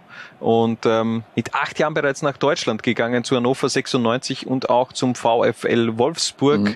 zwischen 2016 und 2019 eben in Deutschland gespielt. Ähm, was ist da noch drin in der Karriere von, von äh, Mohamed Jam Sarasevic? Ja, bin gespannt. Also aktuell reicht's nicht für die Liga. Also ich glaube, das muss man schon auch äh, so sagen, aber Also du hast schon mal ein Spiel der Liga 1 angesehen. ja. Ja, welches? Äh, Lille gegen Bastia. Wirklich? Nein. Äh, Ja, am, am Wochenende war es ganz interessant. Echt? Äh, War irgendwas? gegen PSG, ja. Rennen gegen PSG. Ja, kann Rennes, man- kann- nicht Rennes. Also, also, ich weiß äh, gar nicht, wie man das ausspricht. Also naja, ich glaube nicht, anders. Äh, Rennes, Rennes, Rennes. Rennes gegen, gegen PSG. Ah, okay. Das war ein Gemetzel. Also ich verstehe, warum äh, Kylian Mbappé äh, as soon as possible aus dieser Liga wieder raus möchte, denn der ist, ich habe im Endeffekt nur die letzten 24 Minuten mir gegeben, weil ja Messi da eben auch eingewechselt worden ist. Ähm, aber was da gemetzelt worden ist, also Mbappé und Messi, also Messi ist glaube ich in diesen 24 Minuten aber fünfmal niedergekrätscht worden. Ähm, also da ist ein jeder PSG-Spieler, musste eine zusätzliche Versicherung, glaube ich, abschließen. Ja, du musst halt körperlich, äh, ich meine, das hat auch äh, Adrian Grbic erzählt. Ich meine, das sind halt auch in der Ligue 2, äh, 2, 2 Liegt da, ja. ähm, das sind halt Verteidiger am Werk, die, die fressen dich halt. Ja. Also da musst halt körperlich echt äh, äh, so weit sein, dass du dich da wehren kannst und äh, schau da an, wie sich äh, Flavius Daniliuk äh, in den Mhm. vergangenen im vergangenen Jahr oft trainiert hat. Äh, Das ist ja fast Standard Äh, Ich, in, in der Liga, ja. ich glaube, zusätzlich ist eben auch, äh, sind Spiele von Paris dann nochmal eine andere Natürlich, ja. Kategorie. Also d- ich glaube, da schlägst du dann nochmal eher auf die Füße drauf, um dein Gegenüber vielleicht äh, zur Strecke zu bringen, weil eben so Vibes gegen Paris in den letzten Jahren nicht unbedingt positiv waren. Und dann stelle ich mir immer vor, ähm, wie muss das eigentlich Neymar in den letzten Jahren überlebt haben? Der hat ja generell kein, kein jetzt unbedingt eine positive Ausstrahlung gegenüber äh, den gegnerischen Spielern auch schon in Barcelona gehabt, auch äh, bei, beim Nationalteam oder beim FC Santos. Ähm, der musste ja fast gefressen werden. Also Wahnsinn, in diesen 24 Minuten, ich war wirklich perplex, was ich da gesehen habe und äh, ich hoffe, dass Lionel Messi äh, das irgendwie verletzungsfrei Also über ich, die ich Bühne wollte bringt. sagen, du hast da große Sorgen um den Ja. kleinen Leo gemacht. ja, ich wirklich. Also die erste Aktion sofort eine, eine Backpfeife kassiert und äh, nachgetreten und so ist es einfach Ja, weitergegangen. man muss die neuen Leute halt auch entsprechend willkommen okay. heißen. Einmal. Äh, Okay, aber das ist jetzt ja die Hauptattraktion in der Ligue 1, also mit der sollte man auch ein wenig ähm, Vor allem, wenn er, wenn er am Boden liegt und man sich dann entschuldigt, hat man immer gleich die Gelegenheit, nach dem Trikot zu fragen. Ne? ja, aber hast du das äh, mitbekommen? Der, der, der Torhüter von Rem hat dann äh, seinen Sohn mit aufs Spielfeld ge gebracht und hat sogar seinen Sohn die Arme von Messi gegeben, um ein Foto zu machen. Echt? Wie geil ist die Geschichte eigentlich? Der gegnerische Sohn da schnell, also nicht Trikottausch, sondern schnell her mit dem Sohn, damit ich, äh, damit Messi den halten kann und die, wir eine schöne Erinnerung haben. Hat Messi eigentlich gleich eine Sporttasche voll mit Trikots äh, mitgebracht und irgendwo hingestellt? Oder? gefühlt, also ich weiß nicht, wie viel Trikots der in dieser Saison. Ich hoffe, dass er dann wieder zu Barcelona zurückgeht. Aber es wird schon wieder ein sehr lang ausschweifender Exkurs Nein, macht Richtung nichts. Ein, äh, ein, ein, letzter, ein letzter Schmäh noch in die Richtung. Ja. Äh, diese absurden Trikotverkäufe, äh, Messi-Trikotverkäufe nach dem Ja. PSG-Wechsel, die hat ja alle Messi selbst gekauft, um Ja. seinen Mitspielern dann zu geben. Gell? Äh, Ja. äh, Gegenspielern. Ja. Wurscht. Okay. Gut. Ähm, Dein Spieler im Fokus. äh, mein Spieler im Fokus. Mohamed Jam Sarasevic hat jetzt, abgeschlossen, äh, jetzt ja, bist du dran. Ist jetzt nicht weit weg von Lionel Messi. Mario Kröpfel. Wahnsinn. Ja. Äh, liefert schon wieder unglaublich ab, nachdem er letzte Saison schon äh, in Lafnitz abgeliefert hat.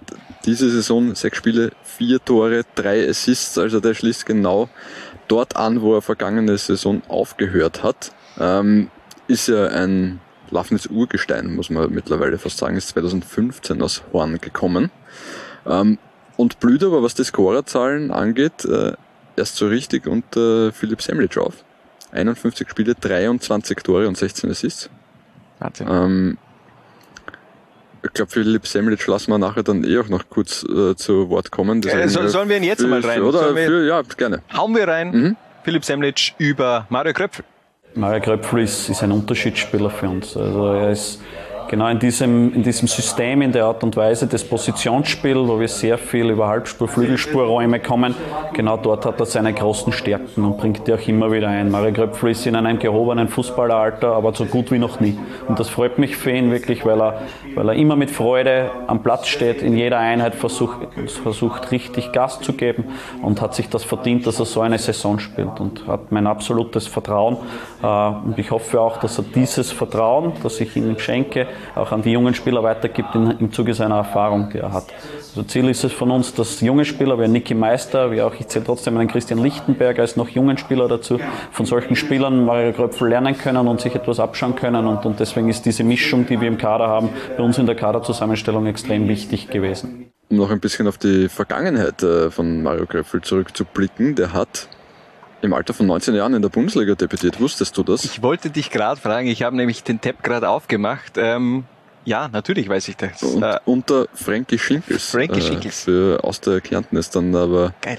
äh, recht rasch nach Gradkorn gewechselt. Ähm, aber nicht zuletzt deshalb, ähm, weil er in Graz studiert hat. Weil Mario ist, du weißt das? Magister der Naturwissenschaften. Ja, das auch. Äh, er ist Lehrer. Ach so, ja. Ähm, er unterrichtet äh, meines Wissens Geschichte und Sport. Ähm, und ja, es ist, äh, ich habe seine Diplomarbeit äh, im Sport gefunden. Äh, äh, Fußball für alle. Ehrgeiz wird zur Nebensache. Ich habe sie jetzt aber noch nicht ganz gelesen, muss ich ehrlich gestehen. Ähm, und als Lehrer ist er nicht ganz alleine in Lafnitz, wie du wahrscheinlich auch weißt. Äh, Georg Grasser unterrichtet Englisch, Sport und Werken. Mhm. Wie gut warst du im Werkunterricht? Ähm, mäßig. Ja? Mäßig. Okay, na ich eh auch. War nicht jetzt unbedingt mein. Doch, also so ein Fußball, äh, so ein, so ein Tippkick-Spiel habe ich mal gebaut, da war, ich, ja- da war ich motiviert, aber, aber alles andere, diese, diese, diese man wurde dann gezwungen, verschiedene Werkstücke auch äh, zu, zu machen, obwohl man kein Interesse daran hatte und da, da war ich dann eher unbegabt. Hm, naja, ich war auch froh, als es vorbei war. Ähm, Christoph Gschiel ist Volksschullehrer. Wie gut warst du in der Volksschule? Äh, Alles Einser. Äh, und auch Lukas Wabnik hat zumindest Lehramt studiert. Ich weiß nicht, ob der aktuell unterrichtet. Und ehemaliger Kapitän Bernd Kager, auch äh, Richtig, Lehrer. ja. Also ganz viele. Also ähm, die, die, viele Lehrer in, in, in Lafnitz unterwegs. Ähm, ja, Mario Gröffel mittlerweile, habe ich es vorher schon gesagt, äh, mittlerweile 31 Jahre alt, äh, wäre aber vergangenen Sommer, na, ja, vergangenen Sommer 2020 fast in Klagenfurt gelandet. Äh, da hat konkrete Gespräche mit Robert Michael gegeben, hat Mhm. sich dann aber zerschlagen. Stell dir vor, der wäre, äh, wenn es ein bisschen anders läuft, spielt der Bundesliga jetzt. Ja, der hätte auch die Qualität, glaube ich, dazu.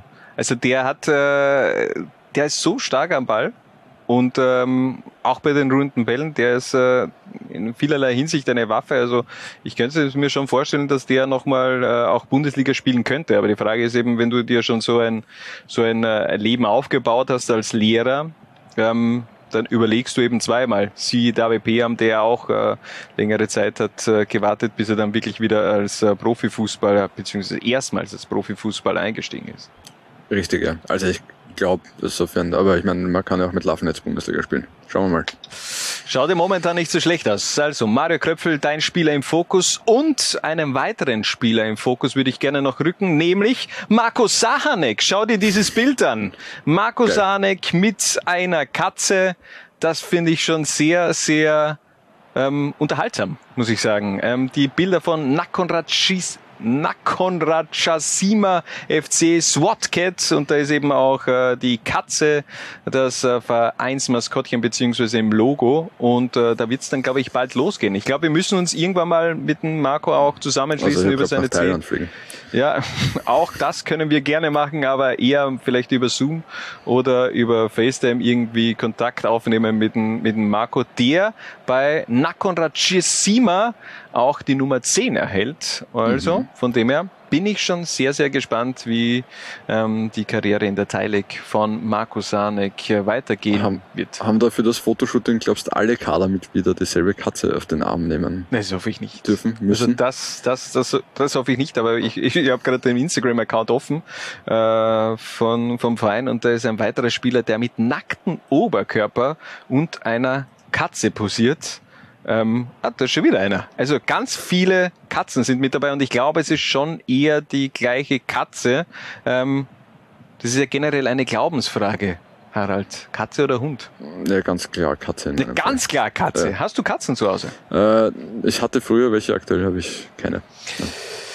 Wir haben zwei. Alf und Elvis, schöne Grüße an Alf äh, und Elvis. Alf und. Elvis, ja. Ähm, gibt's die, die Namenskombination Alvis und Mhm. äh, die werden in Zukunft auch eine Rolle vielleicht in meinem äh, Twitter-Account spielen, denn ich will so eine Art Katzenorakel machen, äh, aber dazu später in den nächsten Wochen auf Das jeden ist Fall mehr. eine großartige Idee. Das ist- ja, ganz- Cat-Content im Internet, Cat-Content. das könnte funktionieren, Das könnte- Hannes.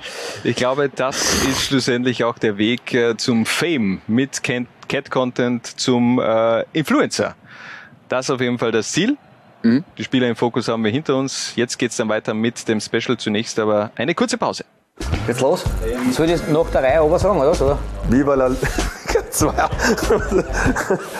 Viva la ja. Spanisch. Aber wenn ich bereit bin, oder? Ey, ey, ey. Okay, nochmal. Viva, La Liga 2. Viva la Liga 2. Viva la Liga 2. herrlich. Die Admiral, zweite Liga. Live bei Laola 1. Und da sind wir auch schon wieder zurück bei der Zwarer-Konferenz, Episode Nummer 38. Ein Fünftel in Ehren, so heute unser Titel. Und unser Special behandelt heute die GRK-Stürmer der Vergangenheit. Die kultigsten zehn haben wir rausgesucht, aufgrund der Tatsache, dass ja David Beham nun eine neue Nummer 9 auch bei den Grazern auf dem Weg möglicherweise ist. Zu einer Legende. Es ist natürlich noch weit weg. Ein Tor, ein Spiel, aber trotzdem Wenn er vielleicht den Schnitt hält. ja, dann, dann ist auch er in Zukunft möglicherweise mit dabei bei so einem Ranking. Und Harald, bist du bereit? Dann würden wir nämlich durchstarten mit Position Nummer 10. Mhm.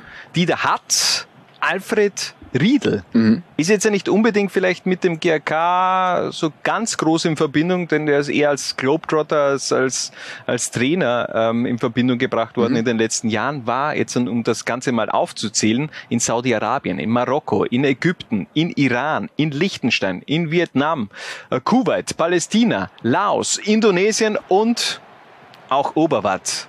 Aber das war dann höchstwahrscheinlich auch zu viel für Alfred Riedl. Er war aber Anfang der 80er auch beim GRK und hat dort ein ganz wichtiges Tor erzielt, Harald. Tatsächlich, ja. Ähm, Cup-Sieg, Torschütze, oder? Genau, 1991 gegen Austria Salzburg, damals in der Nachspielzeit, hat er den ersten Titel einer steirischen Mannschaft ähm, im, schlussendlich auch äh, fixiert und daher auch bei uns eben, ähm, den muss man eigentlich mit reinnehmen. Alfred Riedl, Mhm. 49 Es- Spiele, 17 Tore. Er ist ja damals nach, nach langen Jahren in Belgien, äh, sehr erfolgreichen Jahren in Belgien, bei Saint-Druiden, äh, Royal Antwerpen und Standard Lüttich, zurückgekehrt nach Österreich und dann zum GRK. Und, äh, was davor du- noch Metz, oder? Ich glaube, davor war noch Metz. Echt? Ich denke, ich glaube, dass er von der Austria direkt nach St. Druiden gewechselt ist. Aber war auch vor meiner Zeit.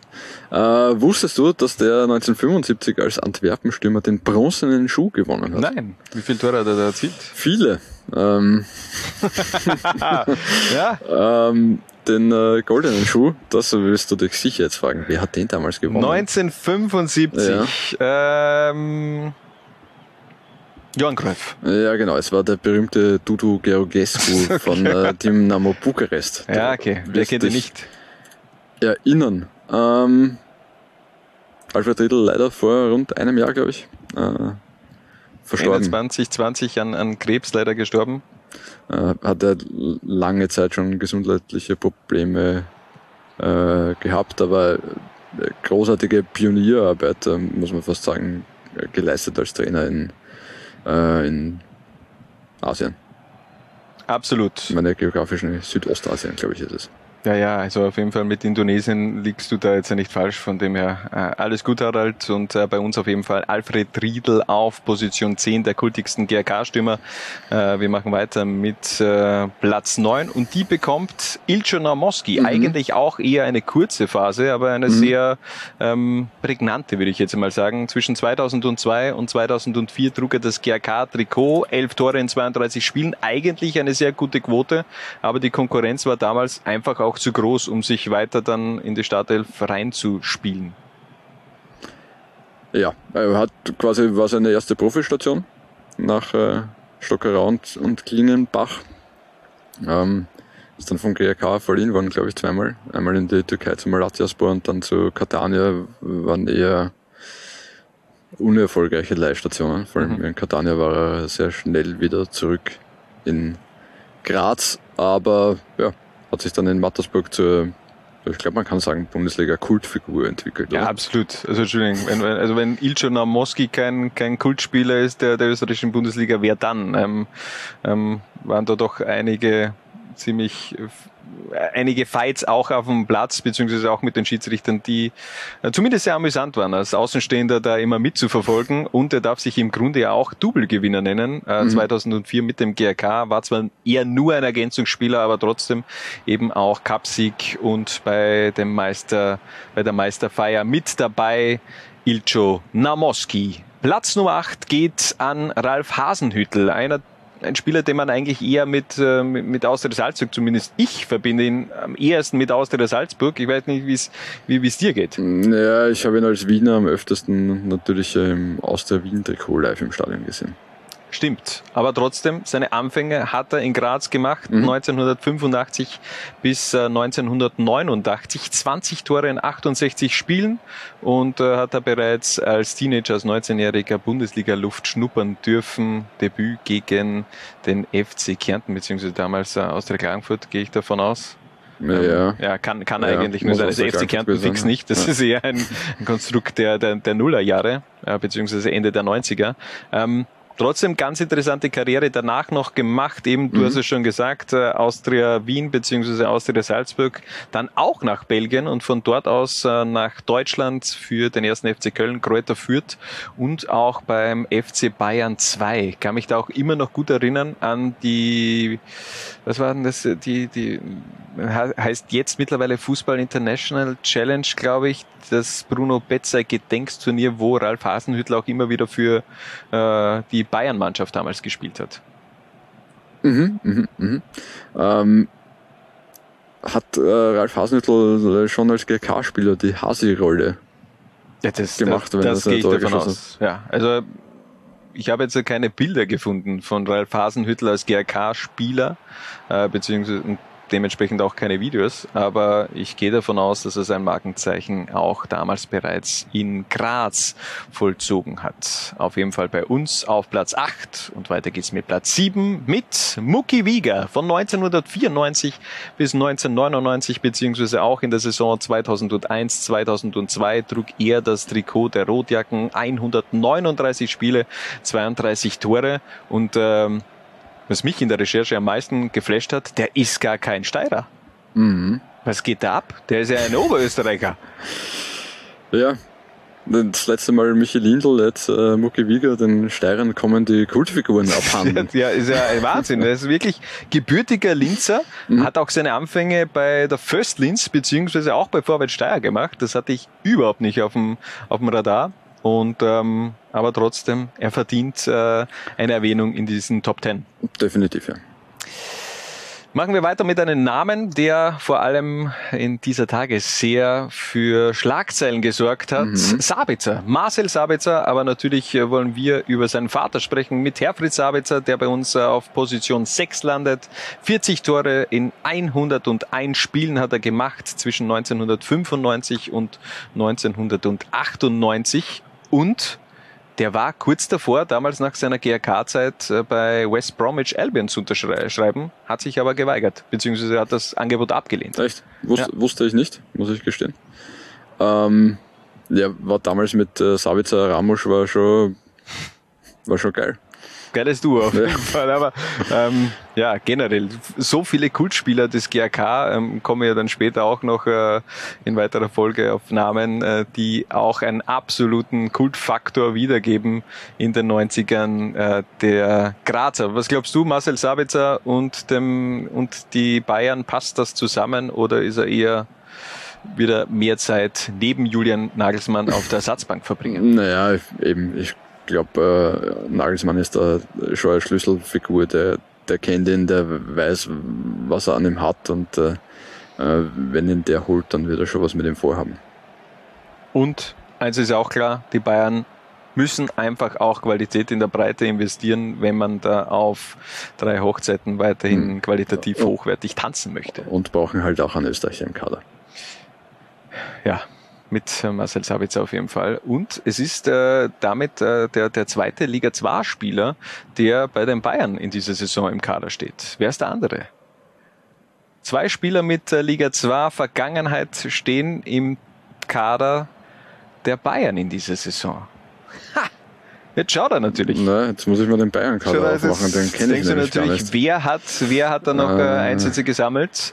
Äh, Marcel Sabitzer natürlich gesammelt, damals mit äh, in, in seiner Zeit bei der Admira. Ah, frühzeitig. Upamecano natürlich für Ja, Liefering. Ja, ja, ja, Upa klar. Meccano, auch der hat für den FC Liefering Liga 2 Erfahrungen gesammelt. Also die Liga 2 bleibt Kontinuität Mhm. bei den Bayern. Ja, auch David Alaba. Also in den letzten, würde ich jetzt sagen mal, 10, 11 Jahren hat es immer einen Spieler mit Liga 2 Vergangenheit gegeben, der bei den Bayern gespielt hat. Ja, zwischendurch äh, Mehrere. Ili Salahi. Ja. Aber Aber der, der, der, der, der, der gespielt 2, hat. ja, das, Ja, das sind ja eher diese die Gut, jungen Österreicher. Wen haben wir auf der 5? Wen haben wir auf dem 5? Den Rekordtransfer nach wie vor des GRK, nämlich Igor Pamic. 1999 ist er gekommen, äh, hat 81 Spiele in zwei Jahren absolviert, 28 Tore gemacht und das war damals schon ein, ein, ein richtiger Königstransfer, der für Schlagzeilen gesorgt hat in, in Österreich. Kannst du dich noch erinnern? Durchaus, ja. Ähm, war schon einmal, ist aus Rostock gekommen. Ne? Genau, und das war das Kuriose ist, wenn man, wenn man so sieht, was er damals in Rostock in der ersten deutschen Bundesliga abgeliefert hat, dann konnte sich das richtig sehen lassen. Also der ist ja im, im Winter 1999 schlussendlich, also der, der Transferzeit 1998, 99 nach Graz transferiert worden. Der hatte da in der Hinrunde für Hansa Rostock sechs Tore in zehn, zehn Spielen äh, gemacht, war dann aber ich weiß nicht, was dann wirklich vorgefallen ist, weil eigentlich ein Spieler mit so einer Quote, der wird eher weniger äh, nach Österreich wechseln. Das ist so gefühlt, als würde jetzt äh, Max Kruse oder, oder ähm, sagen wir so, Sascha Kalajdzic wieder zurück nach, nach Graz wechseln. Peter Svetic war ein Fuchs. Der war auf jeden Fall ein Fuchs. 750.000 Euro hat man investiert in Igor Pamic. Äh, gefühlt für mich hat's ganz in Graz drei große Transfers gegeben, auch äh, wenn man Sturm jetzt mit, äh, mit einbezieht. Das war einerseits Giannini ja. bei Sturm Graz, Mitte der 90er, dann hat's Igor Pamic gegeben, Mhm. Ende der 90er und äh, Charles Amour, der eben total gefloppt ist, aber trotzdem auch ähm, für ganz viele Schlagzeilen gesorgt hat. Stimmt, ja. Er war auf jeden Fall der Blockbuster-Transfer des GRK und auch ähnlich wie Alfred Riedel ein Cup-Held. Damals im Jahr 2000 traf er doppelt gegen wieder Austria Salzburg und äh, verwandelte dann später auch noch einen Elfmeter. Also Igor Pamic darf natürlich bei so einem Ranking der kultigsten GRK-Stürmer nicht fehlen, aber auch unsere Nummer 4 darf da definitiv nicht fehlen. Benedikt Akwekbu, auch er von 1998 bis 2002 trug er das GRK-Trikot eben auch in dieser ja, glorreichen Zeit war er bei den Grazern 152 Spiele, 57 Tore gemacht und ja, ähm, du hast dich ein wenig äh, mit äh, Äh, äh, Ich mag vorher noch ganz kurz eine andere Geschichte erzählen zu Benedikt Akwekbu. Ja. Ähm, es gibt ja diese Legende, der ist ja damals aus Belgien gekommen zum äh, GRK und da sind wir jetzt wieder beim Thema Peter Svetic war ein Fuchs. Angeblich äh, hat Benedikt Akwekbu ja bis zum Zeitpunkt, als er seine drei Kreuze unter den Vertrag gemacht hat, geglaubt, er unterschreibt beim SK Sturm, der wirklich? damals äh, in der Champions League groß aufgespielt hat. Und angeblich hat er dann quasi wie bei der Präsentation das GRK-Logo und so gesehen hat, dann irgendwie gefragt so, GRK, not Sturm? ah, das ist Äh. bitter. Das ist bitter. Ähm, Aber er hat trotzdem einiges aus seiner Äh, Zeit ja, gemacht. war ja bei alles Graz. andere schlecht. Er er hat auch einen Bruder gehabt, der in Österreich gespielt hat. Weiß nicht, ob du dich Ja. an den noch erinnerst. Na, natürlich. Emanuel Akwekbo Ja. für äh, in erster Linie Bregenz, hat aber auch bei Weidhofen und äh, Dornbirn. Ja, der hat ja damals äh, Bregenz ja diese, diese Combo gehabt, glaube ich, äh, Rositzky, äh, Akwekbo, oder? Wenn ich Ja, mich jetzt genau, nicht täusche. genau, also das genau, war ja. so die, die Brüder, die Ja. da gespielt haben in Bregenz. Ähm, jedenfalls, äh, ja, wir haben uns ja, ich habe mich heute gefragt, was macht Benedikt Akwekbo heute? Und bin dann auf äh, völlig absurde äh, Geschichten gestoßen aus nigerianischen Zeitungen, wo es um irgendwelche gröberen Eheprobleme gegangen ist. Aber er ist scheinbar ziemlich berühmt in Nigeria. Er dürfte Also- ziemlich berühmt sein in Nigeria und wenn ich das richtig verstanden habe, lebt er nach wie vor in Österreich. Und trotzdem Promi-Status in Nigeria, Benedikt Akwekbu, auch er zweifacher Pokalsieger und so Halbmeister. Das Problem ist damals, er ist äh, 2004, als er dann äh, der GRK schlussendlich Meister geworden ist, ist er im Winter bereits zum FC Kärnten gewechselt und ist mit denen dann auch abgestiegen. Also eigentlich extrem bitter. Blöd. Statt äh, Meisterfeier ist man dann mit Peter Backold als Trainer abgestiegen in die zweite Liga. Benedikt Akwekbu trotzdem ähm, eine absolute Kultfigur im GRK-Trikot. Aber auch unser Platz drei Absolut Kult. Ronny Brummeier von 2000 bis 2003 trug er das rote Trikot. 56 Tore in 111 Spielen, Torschützenkönig 2002 mit 27 Toren. Er wurde Cupsieger, er war Fußballer des Jahres äh, in seiner Zeit als GRK und dann wechselt er zu Sturm Graz. Wieso? Das tut weh, ja. Hat auch dann nicht wirklich funktioniert. Wenn du dich noch zurückerinnerst Ja. an, an seine Ja. Zeit. Äh, Ich habe, ich verbinde mit äh, Ronny Brunmeier ein bestimmtes GRK-Spiel, äh, nämlich die sechste Runde 2001-2. Äh, da hat der GRK in Hütteldorf beim SK Rapid gespielt und äh, war nach 33 Minuten mit 4 zu 0 vorne. Sitzstreck. Ja, genau. Sitzstreck. genau. Drei, dreimal Brunmeier, einmal Ramusch und dann irgendwann äh, sind äh, was den Rapid-Fans zu viel, ein paar sind aufs Feld marschiert und haben Ja. sich einfach hingesetzt. Da, da war ich im Stadion. Ja, wirklich. Da war ich im Stadion. Warst du auch am Ah, Feld? Aber nein, ich war nicht am Feld, aber ich habe es damals auch gesehen. Äh, Sehr kuriose Szene, da ist auch wirklich alles reingegangen damals, jeder Angriff und ähm, ja, ich kann mich da wirklich noch an, an einen Fan erinnern, der dann eben einfach im Schneidersitz am, am Ja, Platz so, gesessen ist. so äh, Jeanskutte quasi, oder? Ja, ja. Äh, ein bisschen längere Haare. Ich, ich sehe es vor mir. Aber das, das, das ist doch äh, charmant gewesen. So ein Platzsturm, den finde ich charmant im Vergleich zu anderen äh, Platzstürmen, die wir dann in den Folgejahren erlebt haben. Ähm, also einfach mal so auf dem Platz sitzen und sagen, okay, das, das gebe ich mir jetzt nicht heute sofort auf zum Kicken, denn ähm, das, das, das geht so nicht weiter. Ähm, war ein absolut legendäres Spiel natürlich, diese Partie zwischen den GRK in und, und Rapid damals eben in Hütteldorf. Zwei Positionen haben wir noch, zwei mhm. Stürmer haben wir noch, die unserer Meinung nach äh, noch etwas höher zu ranken sind. Und wir beginnen mit Position zwei und Erik Lieder. Kult. Mehr, mehr Kult geht eigentlich nicht im, im, im österreichischen Fußball, würde ich fast sagen. Schwer, ja. Schwer.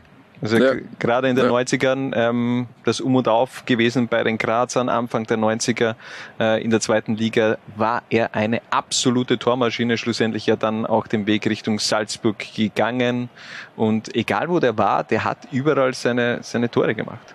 Mhm, stimmt. Wie viel hat er auf Schalke gemacht? Das weiß ich jetzt nicht, aber da hat er eben auch nicht so, so oft die Möglichkeit bekommen, dann auch wirklich zu spielen, aber klar. Was, wie alt war Edi Gied, als er zu Schalke gegangen ist? Ich glaube irgendwie 32, ja, 33, also das war im Endeffekt... deutlich über 30 Jahre. Es ja. war der, der, der Herbst seiner Karriere, wo man eigentlich gedacht, okay, der geht jetzt dann nach Pasching, ist er glaube ich dann das aufgestiegen, ja, ja. mit, mit Pasching. Ja, und haben mit Pasching dann im UI Cup, ja, glaube ich, Werder gegen, Schalke oder so rausgehauen, oder? Die haben damals auf jeden Fall Werder Bremen rausgehauen. Mhm. Da hat es, glaube ich, dieses 3 zu 0 gegeben, wo wo Erik Lieder, glaube ich, alle drei Tore erzielt hat. Möglich, ja. Bin mir jetzt ja nicht mehr ganz sicher, aber Werder hat man rausgehaut und ähm, das, ich glaube, ich habe es eben mal schon, schon erwähnt, aber das war ja dieser Transfersommer, wo, wo bei Schalke jeder auf Fernando Morientes gehofft hat und dann am letzten Transfertag, ich glaube am Deadline Day, hat man Edik Lieder als Stürmer präsentiert. Geil. Und ähm, aber aufgrund dieser Tatsache ähm, total skurril und eben auch noch immer Kultfaktor auch in, in Gelsenkirchen. Von dem her, ähm, ja, geiler Spieler und eben auch 69 Tore in 240 Spielen für die Grazer gemacht. Einer, der noch mehr Tore erzielt hat. Allerdings nicht der Top-Torschütze in der Vereinsgeschichte mhm. der Grazer ist, dazu später mehr, aber er ist die Nummer zwei in diesem Ranking. Bei uns ist er allerdings auf der Pole Position, nämlich Roland Kollmann. Er war im Endeffekt der Knipser in der glorreichsten Zeit der Grazer zwischen 2002 2007 vielleicht jetzt ja weniger, aber eben in der Double-Saison ähm, mit 27 Toren der absolute Top-Goalgetter und auch im Cupfinale hat er später den Ausgleich gegen die Austria erzielt und später eben auch den Elfmeter verwandelt. Den damals für die Austria Wert vergeben beim Elfmeter? Jean Dandy. Jean Dandy. Auch der ich, damals. Ich, äh, ich war in Salzburg damals. Warst du in Salzburg? Mhm. Okay. Äh, das war kurioserweise, glaube ich, das einzige Spiel, in dem Jean Dandy für die Austria getroffen hat. Weil im, mhm. im Spiel hat er getroffen, was, ja schon dann die bei der Austria ist ein anderes Thema. Ist damals extrem gehypt geworden, natürlich, eh klar. Mhm. Äh, geiler Spieler, damals auch äh, coole äh, Vita gehabt mit, glaube ich, KSC und Stuttgart war er davor, mhm. wo er schon auch eine gute Quote gehabt hat. Eben auch der, der Australier in der deutschen Bundesliga, es war damals uh, geile Geschichten natürlich auch für die Medien. Mhm. Hat er dann sogar fürs DFB-Team gespielt. Ja, aber ich glaube, das war nur ein, zwei Spiele. Ich glaube, ja. mehr hat er, hat er nicht gemacht. Ist dann äh, mit dem Ferrari bei der Wiener Austria eingefahren. Wirklich? Und hat aber, das habe ich glaube ich eh auch schon mal erzählt, aber ich erzähle es einfach noch einmal ganz schnell. Ja, bitte. Es hat ja sogar einen, äh, einen eigenen schon dann die Tor-Jingle gegeben im Vorstadion. Ja. Crocodile Rock von äh, Elton John. Ja. Ist halt nie gespielt worden. scheiße.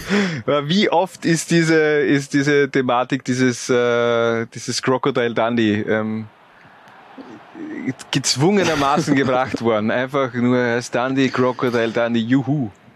Ja. Im Nachhinein nervig. Aber egal. ähm, Nochmal zurück zu, zu Roland Kollmann. Äh, es war eher äh, Liebe auf Umwege, denn er war ja eigentlich, ist in Tirol groß geworden, hat auch da sein, sein, sein Debüt gefeiert, dann äh, seine erste große Zeit beim FC, FC Kärnten gehabt, Aufstieg, Pokalsieg äh, unter Walter Schachner und äh, dann nach Holland gegangen, Twente, und später hat ihn eben Walter Schachner wieder zurückgeholt zu den Grazern und dort hat er sich förmlich in Graz verliebt zwischen 2002 und 2007 eben in Graz gewesen. Eine Saison nach dem Zwangsabstieg hat er dann bei Austria Kärnten äh, verbracht, bevor er dann ins Unterhaus auch gegangen ist. Zwischen 2008 2012 eben dann auch in, in, äh, in Unterhaustria schlussendlich das GRK-Trikot getragen. Und das zeigt, glaube ich, schon auch äh, die Liebe von Roller Kollmann zum GRK. Und da glaube ich auch äh, zu Recht auf Position Nummer eins. Mhm. Hat den, hat in den Profispielen äh, quasi fast in jedem zweiten Spiel ein Tor geschossen für den GRK. Ja. Starke Quote brutal starke Quote mit 80 Toren in 169 Spielen. Das also unsere Top 10 der kultigsten Stürmer des GRK. Werbung.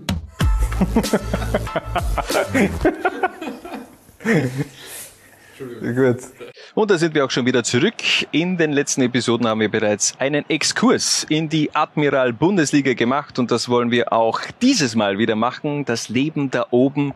Da sind ja auch ein paar unserer früheren Schützlinge mit dabei, eben mit Austria Klagenfurt und der SV Guntermatik Ried, beziehungsweise auch der WSG Tirol.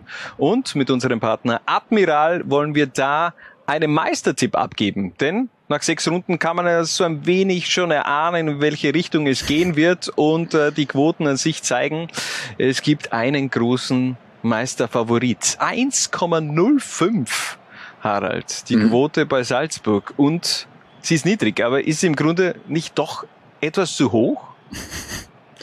ähm, naja, wenn man nach sechs Runden schon doppelt so viele Siege gefeiert hat wie der erste Verfolger äh, wissen, glaube ich, alle, worauf es hinausläuft. Ne?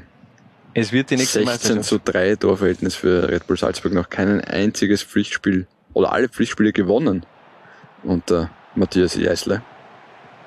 Wahnsinn. Aber wer glaubt, die Champions League. ja, und jetzt kommt dann eher die, die, die richtig geile Zeit aus Salzburger Sicht natürlich.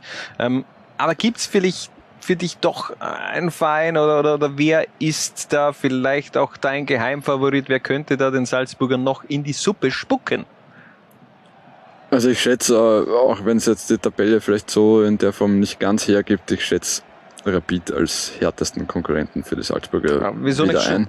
Sturm ja schon äh, richtig stark auch in Sturm richtig stark gestartet, aber Gruppenphase, das ist ein, ein, ein Verein und auch äh, mit dem Christian Ilse ein Trainer, der diese Europacup tatsächlich Doppelbelastung, da kann man es ja dann schon auch so nennen. Äh, ja, aber ich, also ist. ganz ehrlich, also Didi Küber wird jetzt ja nicht unbedingt müde, das zu erwähnen, dass diese Doppelbelastung auch ja, bei Rapid eine Rolle spielt. Natürlich spielt die auch eine Rolle, ja, aber die, die wissen, was da auf sie zukommt. Die kennen das aus den, aus den vergangenen Jahren und Didi Kübauer kennt das. Äh, und ich glaube auch, dass der Kader des SK Rapid, wie gesagt, der Transfertag ist noch nicht zu Ende. Ich gehe davon aus, dass noch ein Neuzugang kommt. Äh, dass der Kader von Rapid äh, noch breiter aufgestellt ist als der von Sturm und deswegen glaube ich, dass der SK Rapid erste Verfolger von Red Bull Salzburg sein wird, aber du kannst mich jetzt gerne vom Gegenteil überzeugen zu also, versuchen. Also mein Tipp ist ja sowieso, dass Salzburg in die nächsten äh, zehn Jahre immer Meister wird. Mhm. Von dem her werde ich äh, von dieser Meinung auch nicht abweichen, wenn Salzburg jetzt da alles bis jetzt äh, auch äh, gewonnen hat. Also ich glaube, Salzburg wird den Titel holen. Ähm, keine gewagte These, aber drehen wir das Ganze mal ein wenig um. Wenn man so sieht, Klagenfurt und Admira mit einer Quote von 750 äh, sind das auch die zwei Vereine, die für dich am ehesten als Absteiger gehandelt werden. Denn wenn man das ja so umdreht, kann man ja davon ausgehen, dass eben Klagenfurt und Admira ähm, eher als Abstiegskandidat Nummer eins beziehungsweise zwei gesehen werden. Ich finde, dass Klagenfurt echt gut ankommen ist in, in der Liga. Also Sehe ich auch so. In den vergangenen Saisonen haben wir eigentlich alle Aufsteiger tatsächlich zu kämpfen gehabt, äh, was den Klassenerhalt angeht, beziehungsweise nicht alle haben es auch dann tatsächlich geschafft. Ähm, zwei Siege, zwei Unentschieden, zwei Niederlagen ist eine ausgeglichene Bilanz. Ich finde, die haben gezeigt, dass sie durchaus mitspielen können in der Liga. Das eigentlich quasi die ganze Saison in Unterzahl. Bis jetzt. Ja, ja. Fünf rein rote schon, ich weiß nicht, ob es das mitbekommen Ja, natürlich, ja. Äh, ähm, finde ich gut. Ähm, Admira, pff, schauen wir mal, ob sie jetzt noch einen Stimmer kriegen am letzten Tag. Wir wissen es nicht. Es ist Deadline Day, es ist äh, Dienstag, der 31.8., 11.56 Uhr mittlerweile. Und äh, kann das nur so unterstreichen. Ich finde auch, dass Austria Klagenfurt sehr gut in die Saison gestartet ist und ich glaube, die werden ähm, sich da um Platz 6, 7, 8 auch einpendeln im Laufe dieser Spielzeit. Womöglich äh, klappt es ja auch oben mit äh, dem, dem, äh, dem Meisterplayoff. Ähm, machen das gut und äh, im Grunde auch die, die, die Rieder momentan auf Position 3. Ich es ja generell Ja. kurios. Ähm, der Verein mit, dem schlechte, mit der schlechtesten Tordifferenz, nämlich mit minus 6, die SV Guntermatik Ried auf Position 3. Ja gut, das war halt genau das eine 1 zu 7 gegen Salzburg, die Ja. minus 6. Ne? Aber ja. es läuft schon sehr viel für Ried derzeit. Ich habe gestern auch irgendwie eine Expected Goals Statistik und Expected Point Statistik etc. gesehen. Da ist schon sehr, sehr viel äh, für Ried gut gegangen in den ersten sechs Runden. Mal schauen, wie es da weitergeht, aber unsere, äh, unser Meistertipp bleibt auf jeden Fall, glaube ich, äh, ich sprich da, ich spreche da auch für dich. Durchaus, ja. Bleiben die Salzburger. Ja. Werbung Ende.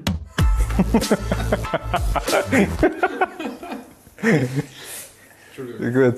Und zum Abschluss gibt's natürlich auch noch unser Trikot-Gewinnspiel. Vorwärtssteier, das war im Endeffekt in der Vor... Äh, Vor Vorwoche. Vor Vorwoche, ja. Gut. Und zum Abschluss gibt's dieses Trikot zu gewinnen, beziehungsweise findet jetzt die Auslosung statt. Bereits in der letzten Episode haben wir euch äh, die Aufgabe gestellt, ihr sollt äh, einen Reim mit äh, den Namen von Steyr-Spielern bilden und äh, das ist richtig gut angekommen, Harald, denn wir haben vier Massig. Lose. Wir, Massig, haben, wir, ja. wir haben vier Vorschläge bekommen, also die Chance, heute zu gewinnen, liegt bei 25 Prozent. Wer gewinnt, Harald? Willst du gleich mal ja, ich auslosen? äh, lose aus. Ähm, Dieses Trikot, es ist ein es, waren, Originaltrikot, es waren Leute. alle vier wirklich Alberto Prada. Geil, also was, ich was geht? Warum so, so wenig äh, Zusendungen? Hat uns äh, ein bisschen enttäuscht. Das ist bisschen äh, enttäuschend und es ist Greenario. Etwas spät seine Einsendung gekommen, nämlich gestern erst, Mhm. aber ähm, warum denn auch nicht? Ich lese das Ganze mal vor. Der Greenario hat geschrieben, ich brauche das Trikot von Prada, damit ich kommenden Freitag im Stadion das passende Outfit habe. Ich weiß zwar nicht, äh, ich weiß zwar nicht, ob ich reinpatz, aber das Trikot ist immer noch besser als so ein Fetzen von Gucci oder Prada. Also, das ist doch äh, tadellos ähm, dieser Reim, beziehungsweise kein Reim, sondern eben auch ein, ein kleines Gedicht, ein Mhm. kleiner Text, wo man eben die Steierspieler dann auch äh, äh, integriert hab, hat. Das wird natürlich dann an dich weitergeleitet. Und der Michi hat sich gemeldet, der Gewinner des, äh, was war das, KSV-Trikot, glaube ich. Ja, und Lustenau, Und? Lustenau-Trikot. Ähm, hat sich endlich gemeldet. Ich habe seine Kontaktdaten und werde da auch die Trikots verschicken. Aber das dauert jetzt mindestens auch noch fünf Monate. Solange wie du mich warten hast lassen, lasse ich dich jetzt auch warten. Ähm, Währenddessen kann er ja auch mitmachen bei unserem nächsten Trikot-Gewinnspiel. Ich habe mich ja etwas, ähm, ich hab ein, ein Wacker-Fan etwas äh, provoziert, den Dominik nämlich auf Twitter, wo ich äh, erwähnt habe, dass er ein WSG Tirol äh, Trikot wohl eher als Trikot-Gewinnspiel haben möchte. Und ähm, hab dann äh, böse Antworten bekommen. Nein, natürlich jetzt nicht unbedingt böse, aber ähm, hab dann gesagt, als, ja, als Entschuldigung gibt's das äh, neue Wacker Innsbruck Trikot heute zu gewinnen. Und Harald, ähm, das ist ziemlich leicht zu gewinnen. Also Ja. da hoffen wir auf viele Zusendungen. Ja, ich hätte gern äh, diesen, äh, dieses Ding da, ähm, diese Schüssel, das nächste Ja. Mal voll. Das muss voll werden. Das Ja. muss voll werden. Die einzige Aufgabe ist nämlich, ich habe das jetzt äh, in der letzten Woche oder vorletzten Woche einfach auf Twitter gesehen und die Idee geklaut, äh, nennt uns den ersten Torschützen eures ersten Stadionbesuches, beziehungsweise an welchen ihr euch noch erinnern könnt. Und damit könnt ihr eben auch das Wacker Innsbruck Trikot gewinnen. Und natürlich nicht vergessen, Hashtag Zwarer-Konferenz könnt ihr uns auch gerne ähm, verlinken, damit wir dann noch mehr ein Auge drauf haben. Und die Frage geht natürlich an dich gleich weiter. Wer Mhm. war dein erster Torschütze? Äh, damals 1962.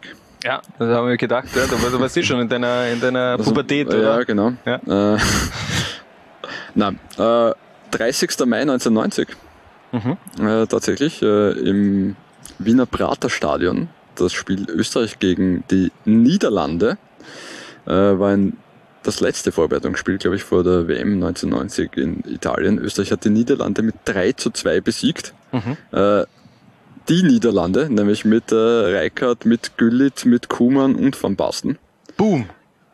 Das Äh, war, das war eine Mannschaft, ja. Robert Betzel hat äh, in der dritten Minute das ÖFB-Team in Führung gebracht. Wahnsinn. Weitere Torschützen Manfred Schack und Toni Pfeffer. Also Hast du schon eigentlich nur Farbfernsehen defensiv, gegeben, eigentlich nur, ne, kann ich äh, nicht sagen. Im Stadion war alles in Farbe. Ja. Okay. Sehr gut, ja. War vielleicht gar kein TV-Team vor Ort, sondern ist eben alles noch äh, via äh, Zeitungen vermeldet Ich habe es mir im, Ra im Radio gehört. genau. Sport und Musik. Ja, sehr, Ähm, sehr schön. Ja. Das finde ich doch äh, sehr gut und ähm, Wie war das bei dir? Ja, ich habe jetzt ja nur gewartet, dass die Gegenfrage Ja, natürlich, natürlich. kommt. Äh, Ich hatte damals schon eine ziemlich fette Partie. Damals am 16. Oktober 1996 mein erster Stadionbesuch bei der Partie Rapid gegen Juventus Champions League und der erste Torschütze Christian Vieri in der neunten Minute. Ich glaube, das, das kann sich schon gut sehen Ja. lassen. Generell als erstes, erstes Spiel, als erster Stadionbesuch. Ähm, elf Minuten später gab es den Ausgleich von André Lesiak. Und wenn man so schaut, wer damals alles dabei war bei, bei Juventus mit Deschamps, mit Jugovic, der später ja dann noch bei der Admira gespielt hat, mit Alen Boksic oder Legende. Boxic. ja, absolut, absolut. Und ähm, auf der Gegenseite aber auch eine sehr, sehr legendäre Truppe der, der Hütteldorfer mit Michi Konzel, mit äh, Ivanov, mit Schöttl, mit äh, Kübauer, Proseni, Keraf, Stumpf, Rene Wagner. Unfassbar eigentlich, was da damals abgegangen ist. Am Endstand auf jeden Fall im ausverkauften Ernst-Happel-Stadion vor 46.500 Zuschauer. Eins zu eins und es ist der einer von zwei Punkten dann gewesen, die Rapid in dieser Champions League Gruppenphase schlussendlich auch errungen hat. Harald? Äh, apropos Stadionbesuch, ich darf noch einen Ja. kurzen Terminhinweis Oh, ja, äh, jetzt geben. kommt's natürlich, ja. Äh, jetzt am Samstag, 4. September, wenn jemanden langweilig ist vor dem ÖFB-Team, Simmering gegen Kaffenberg auf der Hard um 15.30 Uhr bei freiem Eintritt zum 120. Geburtstag des Ein ersten. Simmeringer SC. Kommt hin und schaut euch Richard Turkovic an. Abdullah Ibrakovic an. Ja, und natürlich, also, also wenn er das verpasst, Richard Turkovic, dann, dann weiß ich nicht. Das ist Richie, ich erwarte dich dort zu sehen. Ja, also, auf jeden Fall Wir treffen uns bei der Kantine. Wie immer. Besuch wert. Simmering gegen Kapfenberg und das soll es dann aber auch gewesen sein vor der 38. Episode der Zwarer-Konferenz. Unsere reguläre nächste Episode haben wir jetzt einmal angepeilt für, zu, für den 21. September. Denn ähm, wir sind jetzt ja beide dann äh, gleichzeitig äh, überraschenderweise auf Urlaub. Ja, aber nicht miteinander. Ja, nein, eh nicht miteinander, aber da können wir in zwei Wochen können wir nicht abliefern. Mhm. Vielleicht gibt's in der Zwischenzeit noch eine Spezialausgabe. Ähm, Schauen wir mal, ja. aber da wollen wir jetzt ja nicht zu viel versprechen, wenn, wenn wir dann auf einmal keine Zeit haben und dann, dann haben wir etwas versprochen, das wir nicht einhalten können. Also im Grunde werden wir uns höchstwahrscheinlich am 21. September wiedersehen. Bis dorthin, ihr wisst, was ihr zu tun habt. Tragt es in die Welt hinaus. Viva la Liga 2. Ciao. Ciao. Was? Bitte? Jungs und Mädels. Ich schau auch, Liga 2. Was? Bitte? Ich schau auch, Liga 2. Was? Bitte? Ich schau auch, Liga 2. Du auch? Nein, ich, ich hab gewusst, die Frage kommt von dir. Zwarer Konferenz, der Podcast zur zweiten Liga bei Low Lines.